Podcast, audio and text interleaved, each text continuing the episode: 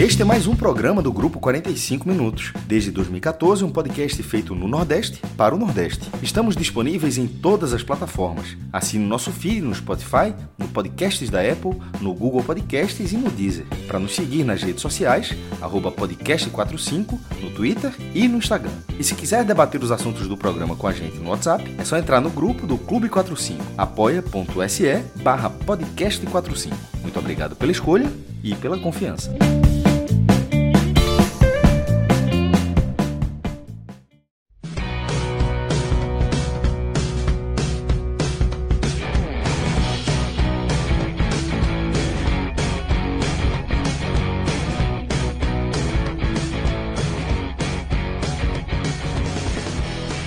Fala galera ligada aqui no podcast 45 minutos. Estamos começando aqui mais uma edição de um telecast. Vai ser um telecast misturado com raiz hoje, é, porque a gente tem quatro jogos aí para como pano de fundo aí para a gente analisar.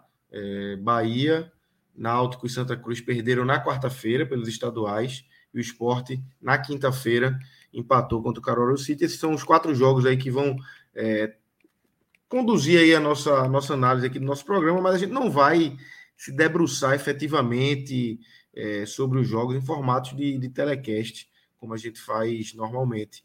É, vamos fazer uma discussão um pouco diferente aqui. É, eu estou com Cássio Zirpoli, Felipe Assis e Rodolfo Moreira Neto nesse momento. Lula Bonfim estava por aqui, caiu, está voltando. E Fred Figueroa está chegando aqui para a gente começar a nossa, nossa nosso conteúdo aqui nessa já madrugada de sexta-feira, já são meia-noite e 55, está chegando uma da manhã, e a gente tem muito assunto para tratar aí sobre futebol pernambucano e baiano, e também, Cássio Zirpoli, eu queria até introduzir aqui o nosso tema hoje, que é justamente essa questão da crise, é, essa crise que se cria no início das temporadas, é, os estaduais atrapalhando, estaduais ali no meio de, de jogos importantes, os times não conseguindo priorizar, é, qual, decidir qual campeonato vai priorizar, e se atrapalhando, se, se complicando. E a gente teve é, o CRB nessa quinta-feira, na quinta-feira, demitindo aí o Alan Al, uma demissão, é, acho que é a primeira aí do, do, dos, dos, grandes do, do futebol nordestino, né, nesse, nesse início de temporada. E é, eu acho que é, que é, é bem emblemático para esse, esse tema. A né? volta de Marcelo Cabo, né? Exatamente. Já anunciou a volta de Marcelo Cabo, exatamente. É... Estamos no dia 11 de fevereiro. É, não tenho de cabeça aqui quantos jogos o CRB fez, mas não fez mais de seis jogos. E já tem uma demissão. Alan Al já está fora. Marcelo Cabo já voltou, Cássio. É, Alan Al que fez um, acho que fez um bom trabalho na, na Série B do ano passado. É, colocou o CRB na, na briga pelo acesso. Não é o que eu costumo falar. Você não subir não significa que você não brigou. É, o CRB brigou pelo acesso, não na reta final não conseguiu, mas brigou pelo acesso. Conseguiu encontrar um time que deu, que foi competitivo, teve problemas para ser um mandante, conseguiu os pontos fora, depois dava farrapada é, no Rei Pelé. E assim, acompanhando o CRB com aquela distância, né? Assim, para não ser para ser uma análise tão precisa para pagar isso, não, estou completamente por dentro, mas no, no, contexto que a gente analisa o futebol do Nordeste, eu acho que o CRB acabou colocando um nome interessante no mercado. Ele, ele abriu ele abriu mão de um treinador que, que, poderá, que poderia ajudá-lo na segunda divisão, como ajudou no ano passado. É, por exemplo, na hora que teve essa, essa saída, e a possível saída de Hélio dos Anjos, que, vai, que vai falar para frente, Aí todo mundo fala Lisca, Lisca, eu fiquei pensando, meu irmão, não me surpreenderia se, se de repente não. fosse Aldo no lugar, no lugar de Hélio dos Anjos. Não estou dizendo tô, isso na é informação, não, tá? Só estou dizendo assim, que pelo, pelo perfil do treinador, pela forma como, como ele se apresentou ao mercado, como ele trabalhou no ano passado, seria um nome. Ou, ou seja, é, é, o CRB é, fez uma troca, entendeu ser melhor, é, é, promover essa volta de Marcelo Cabo, mas era muito pouco. Na Copa do Nordeste, é, vem do empate, né? E no Campeonato Alagoano, se for a mesma coisa do Náutico, é uma loucura. Tipo, é, a gente vai falar do Náutico mais para frente, mas assim, o caos que, que tá o Náutico, é, na Copa do Nordeste, lembrando que o CRB tem quatro pontos, tá? Ele tem uma vitória, ganhou do esporte e um empate como visitante. A campanha é ótima, na verdade. é, e assim, mas o, o, desempenho no Campeonato Alagoano, a falta de, de, de, desempenho, não de ponto de pontos, mas a falta de desempenho E qualquer outro motivo que a gente não sabe, tá? Porque de vez em quando é, é, chama atenção quando você pega resultados que são consistentes e mesmo assim há uma troca. Pode ser desgaste, pode ser, uma, como é o caso de Hélio. Pô, se, se, eventualmente sair dos Anjos, você vai pegar o todo do Náutico e vai falar, pô, como é que troca? Porque perdeu do retrô. Não é porque perdeu do retrô, vai ser uma série de, uma série de fatores. Enfim, e no caso do CRB, que, que é a pergunta que abre essa pauta, é, o CRB pode, ele entendeu que pode ter sido melhor para ele, mas eu acho que ele acabou dando ao mercado uma opção melhor neste momento. Alan, Alan Al, é, me parece neste momento uma opção melhor do que Marcelo Cabo. Marcelo Cabo estava à disposição e, aí vai para o CRB. E, e, e, havendo essa troca, o CRB vai pensar que é melhor para ele. Mas para outros clubes que eventualmente, futebol brasileiro assim, que vão trocar de treinador ao longo dessa temporada, para eles o mercado ficou melhor agora. E para um mercado desse tamanho, tá? Não estou falando que é o mercado do Palmeiras, está tá bem claro que é o mercado desse, da segunda divisão, desses clubes com um orçamento menor, é, que estão disputando a Copa do Nordeste, enfim, na Série B, não são os da Série A, naturalmente, os da Série B, da Série B para baixo. E, e para esses, o mercado, é, o mercado é, se deu bem com essa troca. Bora ver se o CRB vai conseguir manter a pegada, porque o CRB, mesmo com, com isso, para mim ele é, ele é um, um, favorito a chegar bem no mata-mata. A gente já tinha falado, abordado isso, tanto o CRB quanto o, como o CSA. E a largada dos dois, é, o, CSA, o CSA é vice-líder do um e o CRB está no G4 do outro com um jogo a menos. Então, assim, na, na Copa do Nordeste, os dois vêm correspondendo à expectativa criada, o que só chama mais atenção a troca de, de Alan Al. É, Rodolfo, é, até chequei aqui, são cinco jogos aí de Alan Al, com duas vitórias, dois empates e uma derrota. Essa derrota para o CSA, né? E depois veio o empate é, na Copa do Nordeste. O peso do clássico ainda é muito forte, né? E, e entra clássico que valeu pelo estadual, né? O clássico da Copa Isso. do Nordeste é agora, clássico, domingo.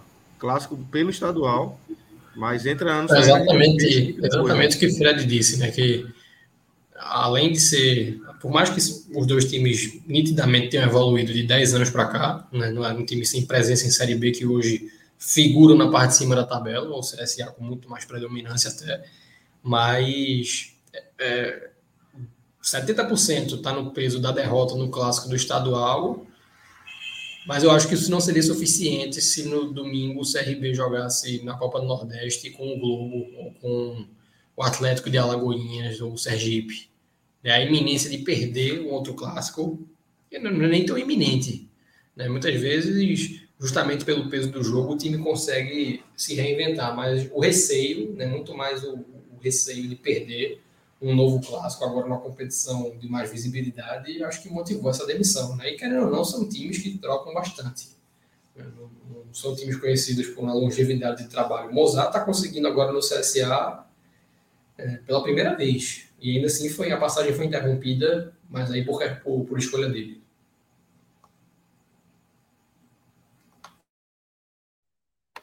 Isso, é, Fred. Eu acho que o grave, sabe, Lucas, é realmente a gente tá falando da demissão de um treinador tão cedo. Eu acho que assim, esse, isso é algo que, que não pode ser justificado sob hipótese alguma. Por pior que tivesse sendo o futebol do CRB, tá? Não faz sentido. Porque eu acho que isso, para mim, condena o planejamento. E se você condena o planejamento, você condena talvez o seu ano. A gente viu esse exemplo ano passado diretamente com o esporte. Dois que anos. considerou. Passado é, e retrasado. Isso, Guto mas que considerou. Guto foi demitido dia 13 perfeito, de fevereiro. É, perfeito, perfeito, perfeito, perfeito. Tanto o Guto quanto o Jair, você considera que eles tiveram uma temporada positiva. E como não considerar? Se um subiu o time e o outro conseguiu aquela que a gente define como a mais difícil das permanências do esporte na Série A. Então você faz uma análise, termina o ano, você faz uma análise e diz, ó, os caras trabalharam bem, a gente vai com eles, vamos planejar com eles aqui as contratações, os reforços, vamos armar e vamos com eles. Beleza. Por uma série de motivos que inclui sobretudo jogadores em níveis físicos completamente diferentes, com ritmo de jogo completamente diferentes, um calendário apertadíssimo, em que coloca muito mais jogos do que treino, mas você demite. No caso do Sport ano passado, tinha renovado um contrato de 90 para 200 e poucos mil e demitiu o cara, sabe? Assim, o que fez Guto o que fez Jair, e aqui trazendo para o CRB, e puxando para o Náutico, o que fez Alan Al e Hélio dos Anjos ficar, foi o trabalho de 2021. E, e, e as direções tiveram tempo para analisar o que aconteceu em 2021, colocar na balança os prós e contras e decidir que não, é muito melhor a continuidade.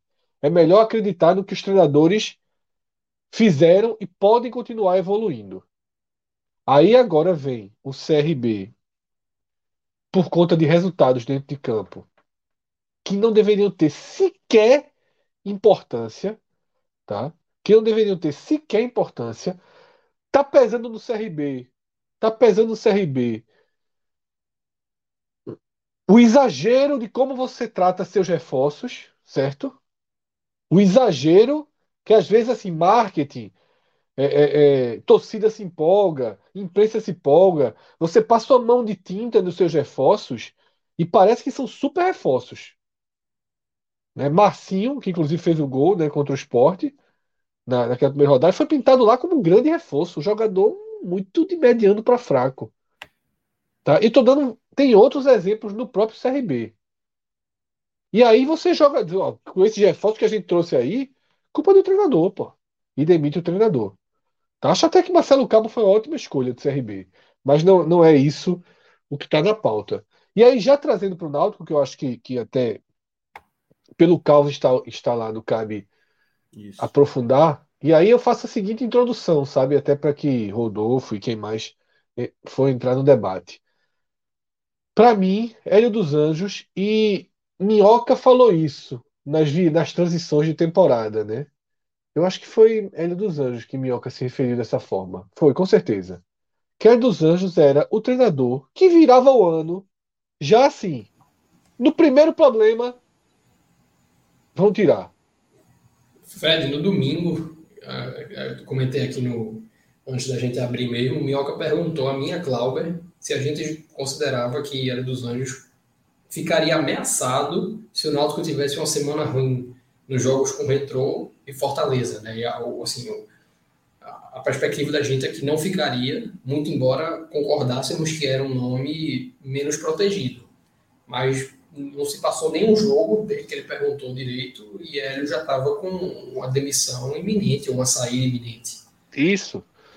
Por quê? E aí eu concluo para abrir realmente o, o, debate aí do Náutico. Para mim, Hélio dos Anjos é um nome que, desde o seu retorno, não é o nome da direção, não é o nome do presidente, não é o nome do ex-presidente, mas, mas não é mesmo. Mas que não ele é mesmo. Tava, ele já estava na hora extra. No, no, é goela abaixo, pô. É hora extra, é goela abaixo. A volta foi goela abaixo. E por uma série de questões, e passa diretamente pela multa, pelos acordos, ele foi ficando. E por se dar, por ter uma boa relação com o elenco. Mas Hélio dos Anjos já fez críticas ao Náutico, farpas, tá? E esse caso de Guilherme, filho dele, né, a que é outra bomba, feita... viu, Fred? Que, que tá muito, obviamente, muito ligada à relação. É, a gente cita Hélio, porque ele é o cabeça da comissão técnica, é, mas existe uma, a relação é muito estremecida com Guilherme, é, por conta das cobranças que Guilherme faz também. E, então, assim, essa, essa decisão de demiti-lo por justa causa hoje, isso também já vem de uma bola de neve que, que, que, que, que a diretoria que não aceita, é, não aceitava, mas estava engolindo por conta de e agora Isso, achou é. o momento de tirá-lo. E outra coisa, viu? Essa justa causa na justiça vai e volta, viu? Porque assim, ele ah, mete justa causa nele, mas o cara tem muita coisa para meter o Náutico, né? Inclusive as cenas que antecederam a demissão, onde o clube não oferece a proteção isso. básica, né? Isso. Aos trabalhadores. Mas eu acho que é isso. Eu acho que esse esse checkmate que foi dado em Hélio, porque cá entre nós é um checkmate, tá? Você demite o filho do cara. Não é, não é auxiliar do cara, não. É o filho, porra. A gente não pode ignorar que. Veja só, quando você demite o auxiliar de um treinador, você já está dando cheque no treinador. Pô, se o cara. Tá auxiliar, o cara que ele mais confia no, no futebol. Vocês, ó, esse cara não vai ficar, não. É muito raro o treinador ficar. Aí você agrava que o auxiliar é o filho. Depois de ele e o filho serem ameaçados por torcedores. Pô, né? Deram um checkmate em Hélio. Se o checkmate vai vir com o Hélio entregando o cargo ou com o Náutico continuando a ter um desempenho ruim, a diretoria se viu obrigada a demitir Hélio, pagar multa, etc, etc, etc. Aí são as cenas dos próximos capítulos. Pode ser que Hélio faça esse jogo, né? Agora, já que, enfim, é, vou ficar aqui até me demitirem, porque a ideia, imagino eu que seja, vamos demitir Guilherme por justa causa, que Hélio vai pedir para sair e a gente não paga Hélio. Mas. O, é, o, o cheque mate está dado. Como é. vai ser a queda do ele rei? Está tentando, forçando, né? Forçando isso. Hélio para que ele tome a decisão, né? Por, por, por, tudo isso que o Fred falou. É uma tentativa de forçar o cara a fazer uma coisa que o clube, nesse momento, não queria fazer. Preferia que, o, que a decisão partisse do treinador. Ô, Lucas, é, antes de, de, seguir, eu queria até fazer uma, uma, uma, provocação que a gente pode contextualizar clube a clube, com, com, pegando um gancho do que o Fred trouxe, que é porra, o, o quão coerente é você pegar um início de temporada que traz N desafios né, físicos, é, culturais, considerando que muito jogador vem para o Nordeste pela primeira vez, ou então volta após algum tempo fora. Enfim, um momento de difícil adaptação, né, e você demite um treinador num contexto é, dessa, dessa dificuldade, muitas vezes cobrando né, que o cara consiga entregar algo que é inviável. Na maioria dos casos de começo de temporada, você não, não consegue de fato cobrar isso. É muito raro você poder coerentemente cobrar. E por outro lado, é muito mais fácil para um dirigente, né, a maioria deles não está sendo iniciado no clube, o cara já tem uma bagagem como diretor, como conselheiro, enfim, o cara sabe mais ou menos como quais são os gargalos ali. E o que é que você consegue ver de evolução né, que justifique você fazer essa cobrança. Porque no caso do esporte, eu sei que eh, há, três anos Fred bate na tecla de que o esporte não consegue ter um, um time titular e um reserva definidos para mesclar. O esporte é um remendo. Isso é uma crítica que vem de três anos. No caso do Náutico, além dos erros que também de montagem de elenco, que devem ter também seus três anos, que é você insistir em trazer menino da base que não deu certo de volta, né? Robinho é o, é o case do momento, mas esse estopim né, da, da possível saída de Hélio, que foi a confusão, aconteceu ano passado, no jogo, o Náutico foi goleado em casa pelo Confiança por 4 a 0 e uh, um episódio muito similar aconteceu, né, e isso de, de, duas rodadas depois catapultou a saída de Hélio também. Uh, então, assim, se o dirigente com meses ou com anos, como é o caso do esporte, não consegue evoluir em questões simples, né? Porque são erros assim, são erros evidentes e extremamente mapeados assim por, por imprensa, por torcida, por, por quem está junto. Então, qual é o argumento que o cara tem para chegar para um treinador com um elenco ou montado do zero, como é o caso do Santa Cruz, ou remontado é, com a saída de peças essenciais, como é o caso do Náutico, por exemplo, para chegar com quatro ou cinco jogos e dizer, porra, é, não, não, tem, não, não, dá mais aqui, é, é, hora de trocar, tu não conseguiu entregar, sabe? Para mim, soa muito contraproducente e até entristece, sabe? Quando a gente vê o quanto o futebol demanda profissionalismo hoje em dia, o quanto alguns clubes vão se distanciando desses que eu estou citando aqui por terem esse profissionalismo e cada vez mais a gente vai na contramão, né, de uma maneira geral.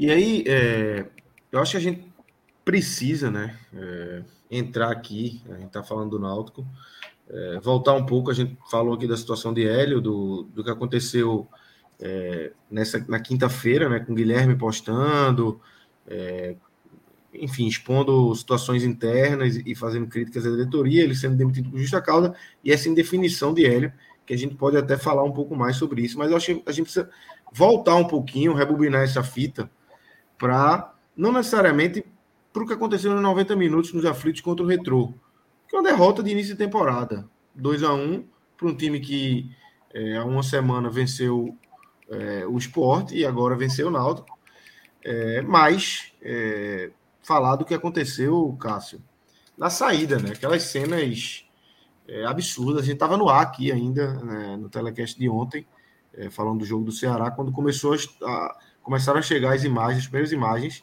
E o, durante o dia de hoje, mais vídeos foram, foram chegando e a gente foi vendo, é assim, tudo, absolutamente tudo de errado aconteceu ali, naquele local ali dos aflitos, na noite da última quarta-feira, né, Cássio? Não é algo novo na história é, dos aflitos, tá? Aquela, aquela, Náutico já fez alguns ajustes, até tinha feito um, um caminho que é pela saída do parque aquático, mas o vestiário do Náutico ele é a saída dele, mesmo com esse corredor, é, é, muito difícil de não chocar com a torcida. No Santa Cruz, para dar os exemplos de outros, na Arena Pernambuco nem se fala, pelo amor de Deus. É, na, mas no, no, Santa, o acesso do Santa tem um portão, o encontro com a torcida é fora desse portão. Você aí está no meio da rua, no portão de entrar, mas na hora que esse portão passa, é um espaço completamente exclusivo para o ônibus da delegação do Santa, enfim, carros da delegação, o time entra no vestiário dessa forma. No esporte, é, se você olhar a área do retiro, os vestiários ficam a, a, na, atrás da barra da direita. E ali o acesso ali é por um, um portão que, é, que só passa isso. Não tem, não tem torcida, tem só. E no caso do. E, e, e a, o torcedor, quando fala o jogador, ele sai do vestiário até entrar no ônibus, ele não tem esse contato, tá? É, no Santa é assim, né? Ele é assim, nos aflitos não é assim. No, no, mesmo com esse corredor, que nem existia, esse corredor é até novo que eu estou falando, que o Parque Aquático é atrás da, a, das sociais do Náutico, fizeram entrada para você entrar ali e até os carros, ou enfim, ou ônibus, ou ônibus. Mas sair do vestiário do Náutico até ali há um encontro. E isso eu já vi muitas vezes, assim, isso já aconteceu. Eu era setorista do Náutico em 2007, nunca esqueci, uma vez teve, é, o Náutico estava em uma fase ainda, o Náutico melhorou no retorno, e era Everaldo, zagueiro imenso, e a torcida foi lá, eu estava eu no dia, tô falando texto, texto meu ocular. Aí tem hora que ele saiu, a turma fala, protestando, cara, protestando, protestando, ele saiu, foi sozinho, ele saiu, disse, Tá, e aí? Aí a galera deu uma recuada assim cara. Não, primeiro, ele foi lá, a galera, ó, o cara vai falar, falaram o cara, mas, mas o cara tava xingando tanto que ele deu, pronto, aqui, e aí? Mas assim, ao mesmo tempo que o negócio ali acalmou, eu, era, era surreal aquilo que tá acontecendo. Podia assim, ter dado uma merda grande, né? É, já tem, e, isso já, tem, já teve várias outras vezes. Cara, e, e acontece, sabe? tem uma coisa muito peculiar que eu já vi várias vezes também, cobrindo o jogo, você tá ali, é, da cabine onde a gente cobria o jogo. E no intervalo. No intervalo, bicho. No intervalo, acontecia é demais, o time descia perdendo, era tapa no portão. Pá, pá, pá, esse, esse caminhozinho que eu falei atrás do Parque Aquático, ele foi, ele foi após um dia onde o intervalo já estava inviabilizando a, a, os protestos. Mas voltando para esse jogo específico, esse jogo aconteceu com o Pernambuco liberando no máximo 500 pessoas nos aflitos. Então o estado estava vazio. E esse, jogo, esse, esse dia que eu falei mesmo com o Everaldo, deve ter uns 12 mil, 14 mil. Era, era, outro, era outro momento. A gente está falando de um jogo que tinha 500 pessoas no máximo. É, e todas elas colocadas ali, né, quase todas ali atrás, justamente naquele, naquele lado do campo. Um público mínimo, um jogo irrelevante para. Assim, ter a chateação de perder o jogo, ter jogado mal, tava, fez 1x0, buscou. É, o Retro podia ter feito 2x0, não podia ter feito 3x0, porque não tem um gol que vale 2. Eu acho essa, muito errado essa conta. Podia ter feito 3x0. Não, não podia ter feito 3x0. Se ele faz o 2x0, não necessariamente o outro lance aconteceria. Mas ele teve duas chances claras para fazer 2x0. Aí no mais no final, o Náutico empatou e no último lance, Camutanca faz outro pênalti, dessa vez com o braço, e o Retrô define o jogo. Tem a chateação da derrota, beleza. Mas assim, foi. E isso, no, nesse segundo tempo, também teve a questão de dos Anjos, como já foi abordado aqui, a saída, a expulsão. Mas me, tudo me pareceu desproporcional. O destempero de dos Anjos foi desproporcional. A reação com a derrota foi desproporcional, isso dentro do estádio ainda. Quando vai para o vestiário, aí não é só desproporcional, é um outro campo, é um outro campo que, assim, é, que não permite no esporte, no esporte, no esporte o cara ganha, pato perde, pô. Assim, você, tá, você não pode, dependendo do resultado, é, a sua segurança está posta à prova. Então, a torcida, a, os torcedores do Náutico que foram ali naquele momento, eles erraram bastante. Os jogadores, numa relação, não tem, não tem como ir a fundo muito nisso, mas saíram para cima da história, foram para um confronto que é, é, é mais surreal ainda porque uma dessa fala, é, pô, galera, jogou mal hoje e tal. Assim, é, é, uma, é, é, muito difícil imaginar que essa relação estava tava em ebulição dessa forma. Porque, vamos supor que o jogador tivesse saído, ó, galera, a gente jogou mal hoje, estão certos assim, certo no sentido de ir para paz igual, mesmo sabendo que estão errados. Vocês estão certos, está cobrando, jogou mal hoje, fique tranquilo, o jogo contra o Fortaleza vai ter um empenho maior, não foi, aliás, não foi falta de empenho, vai ter uma organização melhor, blá, blá, blá, podia ter falado isso tudo. Mas a relação é de um confronto depois de perder para o Retrô, terceiro jogo do Náutico no Pernambucano. E é, um revés que você poderia, que tinha vindo já de uma recuperação importante do jogo contra o Sampaio Correia. Tipo, né, o Náutico não perdeu o clássico, perdeu em São Luís, perdeu do Sampaio. Não foi uma, tipo, é, uma, um, uma linha de trem é, passando por cima. Não, teve uma recuperação e teve um resultado adverso no último lance. A, e, e é preciso falar também que a, a, a uniformizada, ou supostamente uniformizada, aquela, aquela relação do Náutico, infelizmente o Náutico ele dá margem para essa relação há muito tempo. Eu acho que todos os clubes dão, mas o Náutico essa proximidade, ela, ela é, a gente cansa de falar, porra. E assim, cansa de falar em uma hora, mesmo que passe. É, é porque os caras parecem não aprender. Os caras, no caso, é o Náutico, não. Os caras é os caras da, da uniform, da uniformizada. Mesmo que passe um tempo assim sem ter nada, basta isso, basta perder do retrô. Não é perder do retrô, minimizando o retrô, não. É perder do retrô nessa situação. Se tivesse perdido o retrô na final do campeonato, é outra derrota para o retrô, né? Só para dizer, não é perder do retrô, é perder do retrô na terceira rodada do campeonato. Não é perder do retrô um título jogando pelo empate, levando gol no último minuto. Não que justificasse, mas seria um contexto de revolta diferente. Mas na terceira rodada, que não vai influenciar em nada, com o time. É, foi o primeiro jogo com Jean Carlos e Chiesa. Talvez a, a queixa maior era para ser talvez a, a, utilização desses jogadores por tanto tempo, em vez de um lançamento maior, a questão física. Do... Enfim, é, tudo eu achei tudo errado. A, a, resposta dos jogadores é uma resposta humana de, de pô, você está tá acuado e de repente tentar reagir, mas no fim das contas não deveria nem ter saído do vestiário naquela forma. Não, ele só vai sair daqui na hora que vai produção. Não, o pode gritar lá à vontade, eu não vou sair daqui não. Mas vai para cima, o torcedor não era para ter ido para lá, a, uma falha de segurança bizarra que não era para ter tido aquilo. É uma, é uma sucessão de erros que fica ainda maior quando, quando todo mundo aqui lembra, que acompanha o Náutico um pouco mais, de que não é a primeira vez que acontece. Simplesmente não é a primeira, não é a segunda, não é a terceira, não é a quarta, não é a quinta. Eu, tô, eu contei uma história de 2007. A gente está em 2022, 15 anos. E não, é, e não foi diferente disso. Então, assim, velho.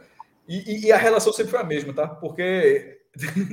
é, um, um, último ponto.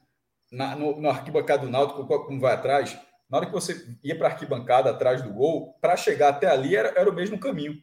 Porque você ir para a bilheteria era uma outra. Então o cara podia sair. Como é que é organizada está ali? Ali não é um setor de cadeiras, é porque a divisão da arquibancada náutica atrás, você tem como ter acesso ali. Você tem uma liberdade na hora que você passa na primeira catraca. Porque na hora que você passa na primeira catraca, entra no estádio, aí tem uma outra catraca, né? Como é a catraca das cadeiras. Como se fosse, enfim, a fundila, né? O, o, o acesso. É, eu acho que tem um ponto. Rapidinho, Fred. Só, só tá. um, um ponto bem rápido aqui é, que eu, eu, eu, coloco um pouco mais de peso nos jogadores. É, até pelos relatos que a gente soube durante essas horas aí, um pouco mais de 24 horas, né? que é o fato de que aparentemente essa cobrança foi feita por um torcedor. Lucas, tô aqui. Não acho que tenha sido um torcedor, não, Lucas.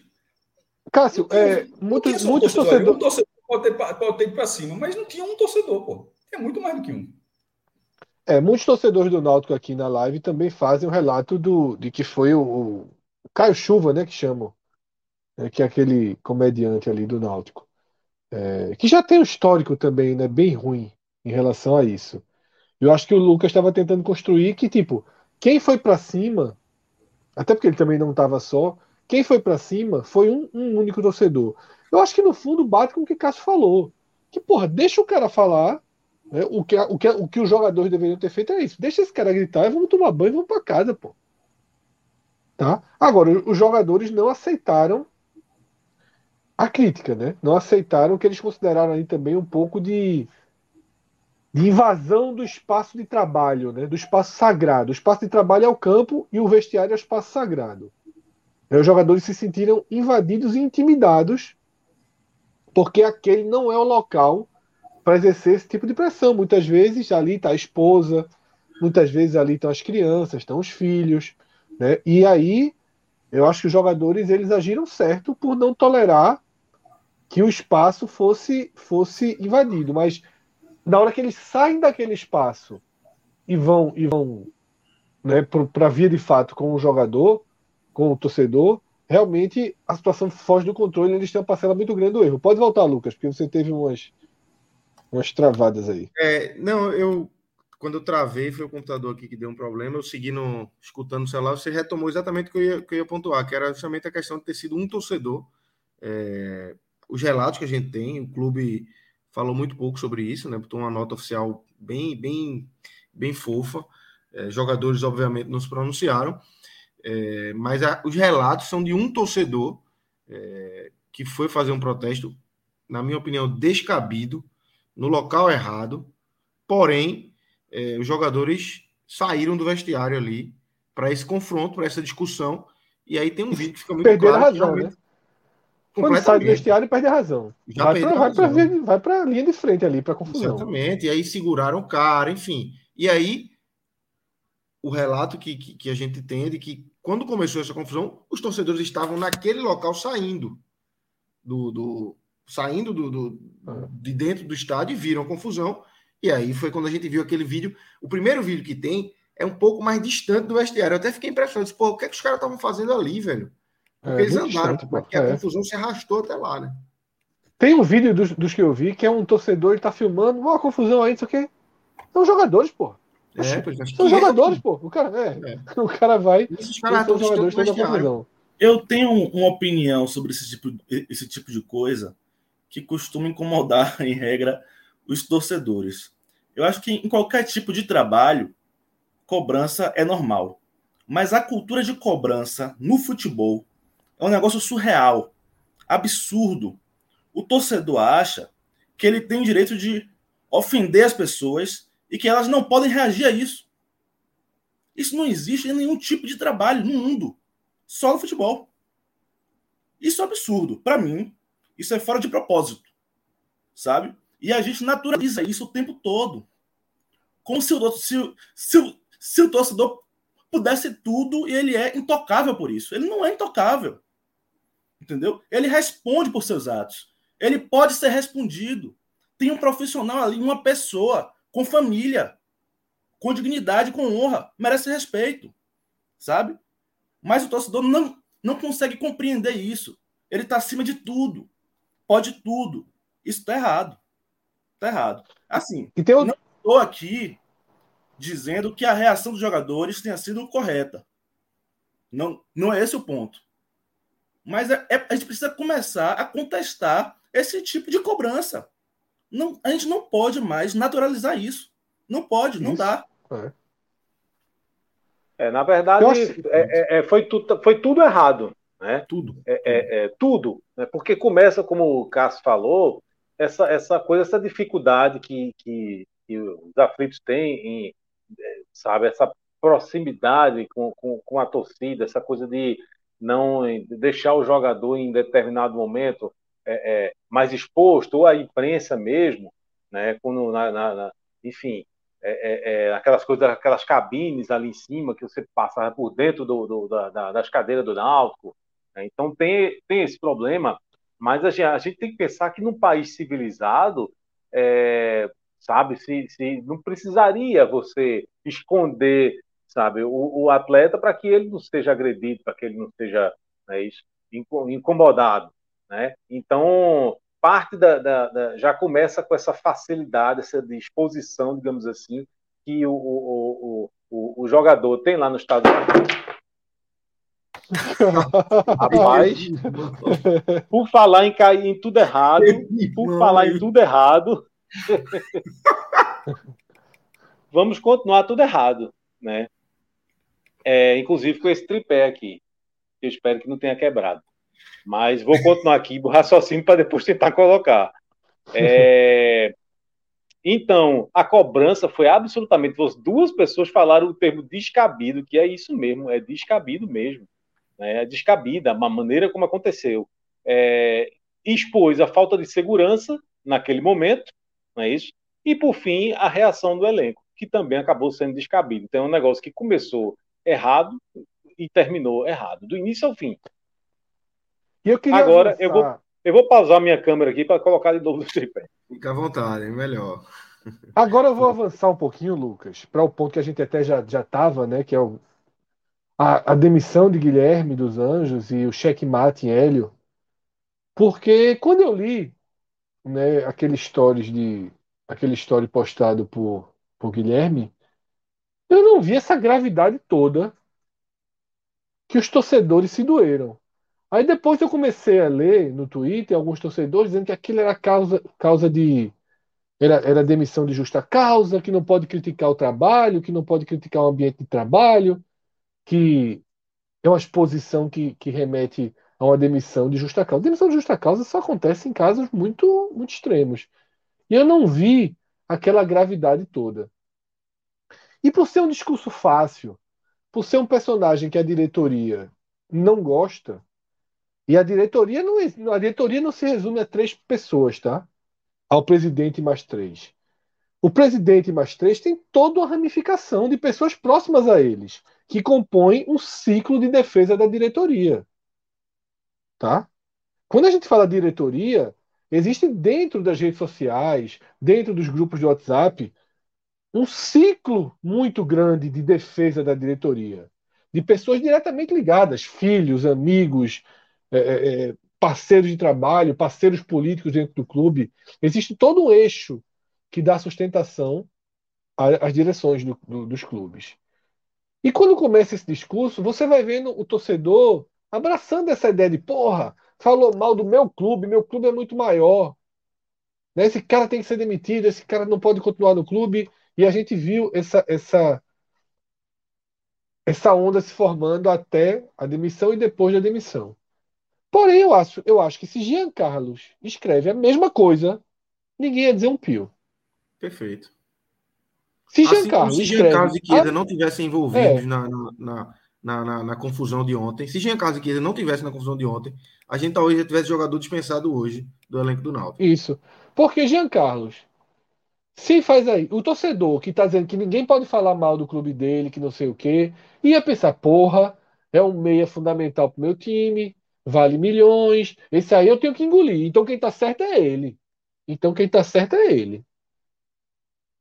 Tá? Eu acho assim que estão dando um peso para mim descomunal no, no, no story de, de, de Guilherme dos Anjos, tá? É, claro que tem um histórico e é tudo que a gente está falando. O histórico é que está pesando mais do que tudo. E aí vai para aquele ponto de origem que, para mim, desde sempre, a direção do Náutico precisava de uma brecha, de um motivo para fazer a mudança que, que eles querem. E eu estava vendo isso no, no. Tava falando né, que a gente estava aqui na, nas redes sociais, estava aqui no YouTube, eu fui no Twitter chamar aqui o programa. E Diego Garnier disse que Hélio dos Anjos acabou de dar um repost no, no story do filho. Tá? Ou seja, ele leva para ele. Porque quando você dá um repost, você está endossando tudo aquilo que foi falado. Teve tá? jogador dando também. Eu, eu, vi Brian, lateral direito esquerdo, que também deu. É, não vi outros jogadores, mas Brian tenho certeza. Então todos, todos estão com motivos para justa causa, né? Exatamente. Na visão, na visão aí é, é, é, e eu acho que isso tem que ser levado, isso vai ser levado para a defesa no futuro processo que Guilherme vai, vai, vai colocar contra o Náutico. Isso aqui eu fiz, mas esse jogador endossou, esse jogador endossou, e só eu é. saí na justa causa, né? Eu tô com o de Brian aqui, ele repostou exatamente o, exatamente o que Guilherme dos Anjos falou e botou palmas, palminhas e arroba Guilherme dos Anjos. Então, assim, é, referendou, né? Referendou exatamente. E aí, Rodolfo, eu não sei o quanto você pode entrar nisso, porque, do mesmo jeito que a gente fala que a comissão técnica é atravessada da diretoria, ela é amada pelos jogadores, né? Que partiram em defesa do treinador, inclusive nessa confusão. É, esse é um, um, ponto que vai totalmente em contra ao que eu falei, né? Eu acho que um dos, a, a, essa gestão do Náutico ela peca nos mesmos erros desde o primeiro dia é, de de comando do futebol e um desses erros é uma gestão fraquíssima de elenco. É fraquíssima. É comum ao longo da temporada, em algum momento da temporada, se perder o elenco. E desde a da chegada de Hélio, né, aconteceu uma, uma tomada de poder por parte dele. Aí, obviamente, eu não estou não tô criticando, porque o cara simplesmente ganhou o grupo e, em cima disso, conquistou uma reação inesperada na Série B, que o Náutico tem que agradecer bastante por isso, porque podia estar jogando hoje uma Série C novamente. Um título, né, e chegou a desenhar um acesso, mas no momento que o Náutico optou pela volta de Hélio, assinando um contrato até o fim da temporada seguinte, e assim, já passou, mas é importante ressaltar que tinha uma eleição no meio. O Náutico se colocou numa situação de refém, em vários sentidos, jurídico, financeiro, é, burocrático. Então, essa já era uma situação indigesta. E quando acontece isso, né, eu diria que toda a temporada foi colocada em xeque no momento. E é muito difícil você dizer qual o melhor caminho a seguir. Porque o Náutico não tem. Existe um processo de, de Hélio correndo contra o Náutico na justiça em função da primeira demissão, né, por conta de atrasados e acho que a ausência do pagamento de multa. Não tenho certeza se tem a multa envolvida, mas já tem um processo correndo. Tem a multa, né? Pronto. Então já tem um processo correndo e o Náutico, se opta por demiti-lo agora, né, alegando ou não justa causa, vai ter um segundo processo correndo, é, com os mesmos, com as mesmas alegações, inclusive com episódios similares tendo acontecido, tendo acontecido, né? Porque como eu falei, ainda na primeira passagem teve um, um episódio muito parecido, que foi do jogo do Confiança. Hélio fala, Hélio fala em quatro, quatro episódios, né? Ele deu entrevista a João é, no GE hoje e ele falou em quatro episódios nessa passagem dele similares. Esse de ontem teve o estopim, mas outros três que tiveram é, momentos muito parecidos. Pois é, e aí, de um jeito ou de outro, é, Hélio ficando ou não, e obviamente se ficar, é um ambiente péssimo, porque o filho não está, quem é que vai ser esse auxiliar dele no campo? Até quanto tempo você consegue segurar isso sem comprometer a temporada do clube? Enfim, um cenário difícil, mas, assim, independente da sua permanência ou não, e considerando que em algum momento ele vai sair, é seguro dizer que vai sair em algum momento, cedo ou tarde, os atletas ficam. O, né? o cheque foi mate, Lucas. Ele vai sair. É. Amanhã ou daqui a duas semanas ele vai sair. Exato. E o, ficam com, com todo esse histórico, né? De, de quatro episódios e, assim, como eu falei, é uma gestão que dificilmente corrige seus erros. Então, quem garante que não vai ter outro? Né? Imagina, é exatamente o que Cássio contextualizou. Imagina isso na final do campeonato né, assim, do jeito que está. Se, se, aconteceu contra o Confiança na 17 rodada de Série B, se aconteceu contra o Retrô na quarta rodada do Pernambucano, o que aconteceria? Se for goleado sábado. Se for goleado sábado.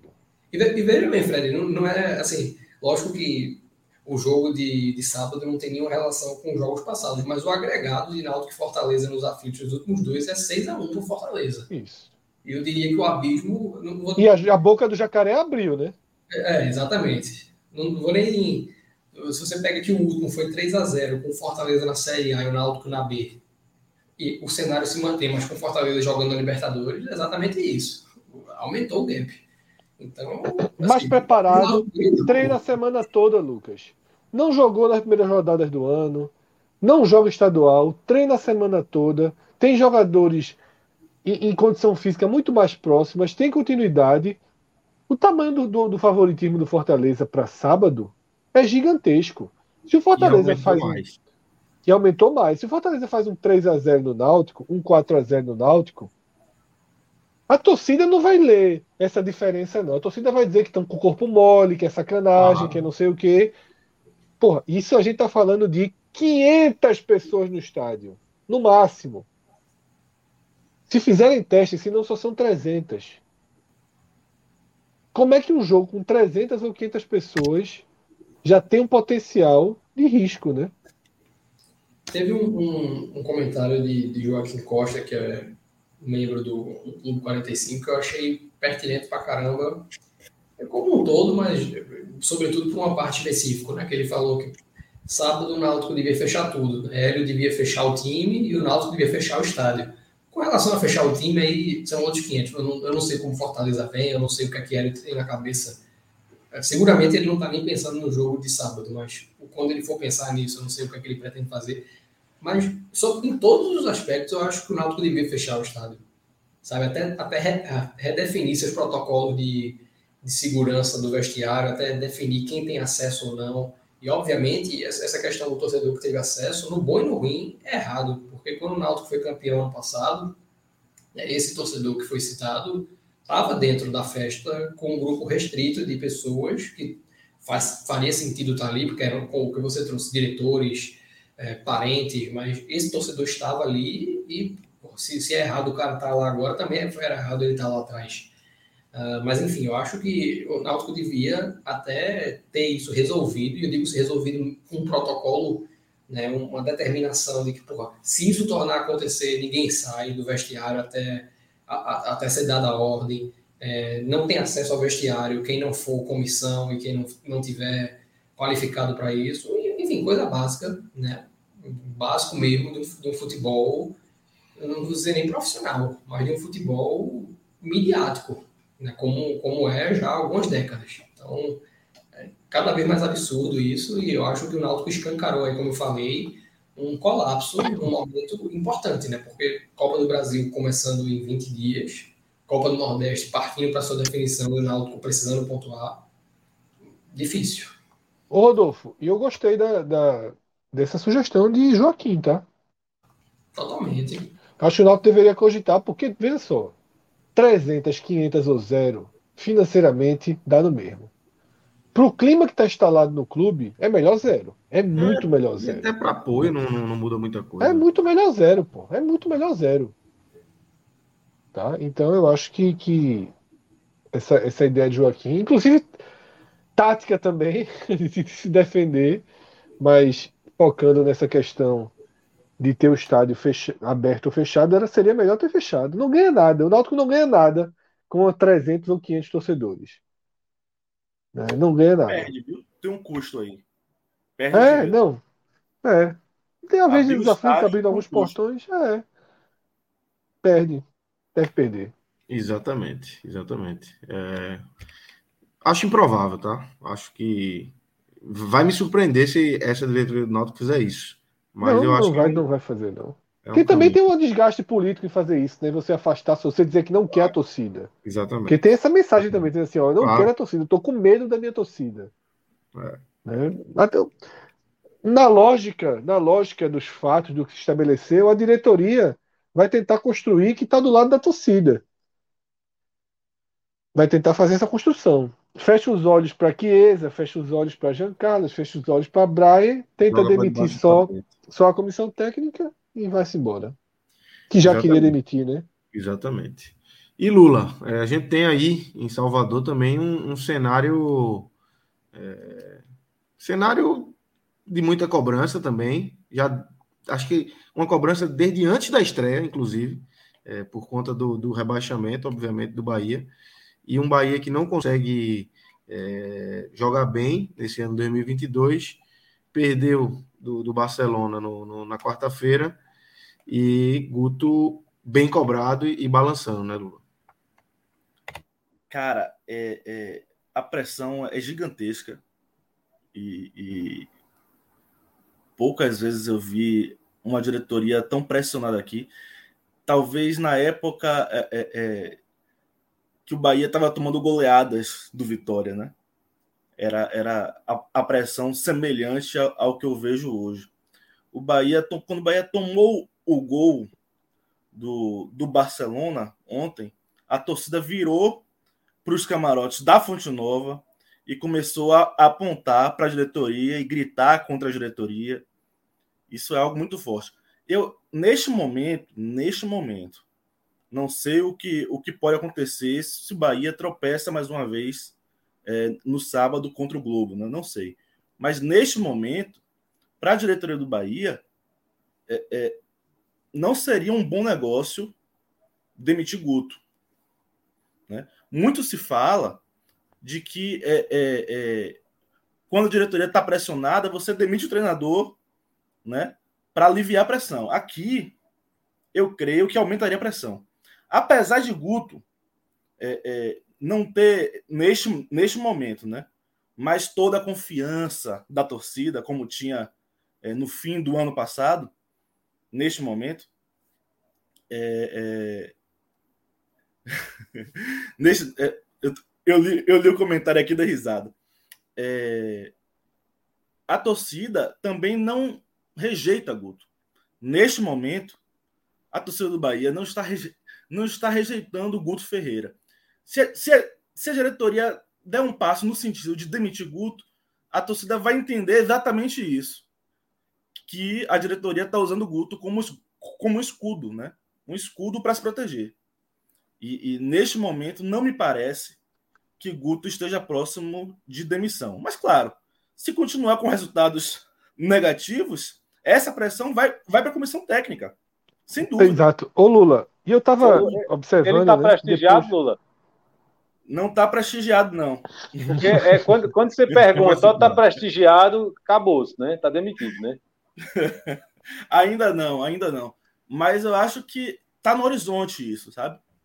Tá, tá no horizonte porque a pressão é muito grande. O Bahia não tem rendido campo. Pelo contrário, é cada vez um futebol pior. Né? Jogo a jogo, vejo um Bahia pior. E, e, e isso é muito preocupante. Mas é, é, neste momento, neste, neste, neste momento, eu não diria nem que Guto balança. Não é nenhuma situação que um empurrãozinho ele cairia. Minha opinião. Eu até consultei um amigo meu que é setorista do Bahia aqui, Ulisses Gama, e ele tem a mesma opinião que eu. Ele falou que neste momento, se a diretoria tira Guto, a pressão aumenta sobre, sobre a diretoria. Sobre a diretoria. É. Isso é, você é vai ter que você vai ter que dividir o foco nesse momento divide, né? Ainda que o alvo preferencial, e vai ser assim a temporada toda, tá? Spoiler. Spoiler. Porque eu acho que agora o torcedor do Bahia já aceita as comparações que a gente fazia do que poderia vir de, de esporte 2018, 19, né? Não vejo então, assim, possibilidade assim, de reconciliação entre a torcida e a direção do Bahia hoje. É, spoiler, o alvo vai ser sempre a direção, tá? O time pode ser horrível, tem, joga, tem reforços horríveis contratados, o lateral direito não existe, tá? Guto tem sua parte, dificuldade de início de temporada, não é novidade isso no histórico de Guto, mas o alvo vai ser sempre a diretoria, porque foi a diretoria que colocou o Bahia nessa situação. Perfeito. Foi a diretoria que tirou a margem de erro do Bahia. O é, Bahia é, um clube que, é, é que deveria ter. É. Que a torcida faz. É, é exatamente essa leitura. Né? É, é um clube que deveria ter margem de erro, deveria ter caído para a Série B com margem de erro. Pô. Com certeza. Mesmo que caísse, sabe? Porque cair faz parte, poderia ter caído ano passado. Né? O Bahia correu esses riscos. Mas o Bahia caiu assim, rebaixadaço, né? com, com, com as margens de erro já tendo ido embora. Agora, uma coisa que eu estava pensando, Lula, eu vendo os resultados do Bahia ruins, aí eu olhava assim o calendário, por só jogo fácil. Pô, não vai ter crise porque o jogo fácil vai dar oxigênio. Aí o Bahia vai e perde. Do Atlético de Alagoinhas. Não, mas, porra, aí vai e perde do Barcelona de Ilhéus. E aí eu abriu, abriu a tabela e, porra, Globo, é o jogo dos sonhos, né? Depende. Porque assim. É, exatamente. Porque poderia vir um, um, um, Fortaleza, um CSA já seria muito chato, né? Sim, o, o, o horizonte de adversários não, não Vai é complicar. algo que não é algo que neste momento a gente olha para frente, olha, olha a tabela, não é algo que a gente se, se desespere. Mas o futebol do Bahia é parco. Mas ao mesmo tempo, na Copa do Nordeste, na Copa do Nordeste, Lula, os adversários estão guardados, né? Estão guardados. Estão guardados. Porque, ele, veja só, ele vai pegar Fortaleza. Ou o Bahia começa a pontuar agora, ou vai ficar fora é, da Ele fase. vai pegar Fortaleza. CSA, Fortaleza e Fortaleza.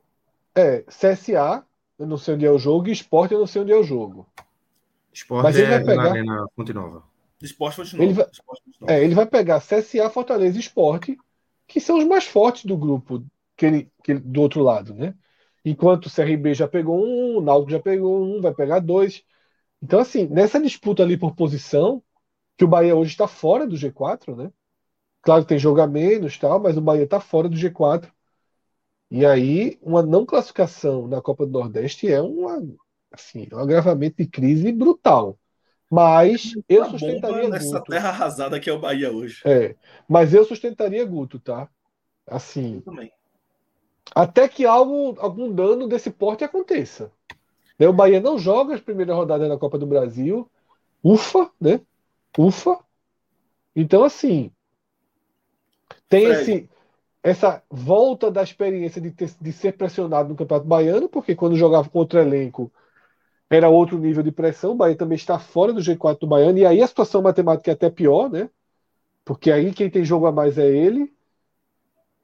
Perfeito. E vamos ver. Mas eu, eu deixo, eu não, eu não, eu não, eu, eu não, eu não interromperia, eu não faria essa, essa, essa pulsão de Guto, né? Esse rompimento do trabalho de Guto hum, com as situações pelo meio, porque eu vejo potencial histórico. Ah, o Bahia passou em quarto nos dois ali com o Guto arrumar casa e chegar bem competitivo na hora da verdade. Então eu deixaria que ele se responsabilizasse, que ele seguisse aí no ritmo Fred. ruim que está sendo. Fala, Lula. É a terceira passagem de Guto pelo Bahia, né? Nas duas anteriores, ele também jogou o primeiro semestre. O primeiro semestre de, de, de 2017 e o primeiro semestre de 2018. E ele foi muito pressionado nas duas vezes. Por um futebol ruim. Porque a cobrança no primeiro semestre não é só vencer, né? É também mostrar um bom futebol. E Guto não tem essa característica. Eu, eu, eu, brinco que Guto é um, é um treinador de, de, de, segundo semestre. Brinco aqui constantemente. É o novo é. geninho. Tem detalhe, tem treinador e jogador que é, dessa, que é assim. Que é assim, né? É. Pois é. E eu, eu já entrei nesse ano sabendo, de alguma forma, que Guto seria pressionado e pronto para ser uma resistência na pressão que a torcida em algum momento vai fazer pela derrubada dele. Né?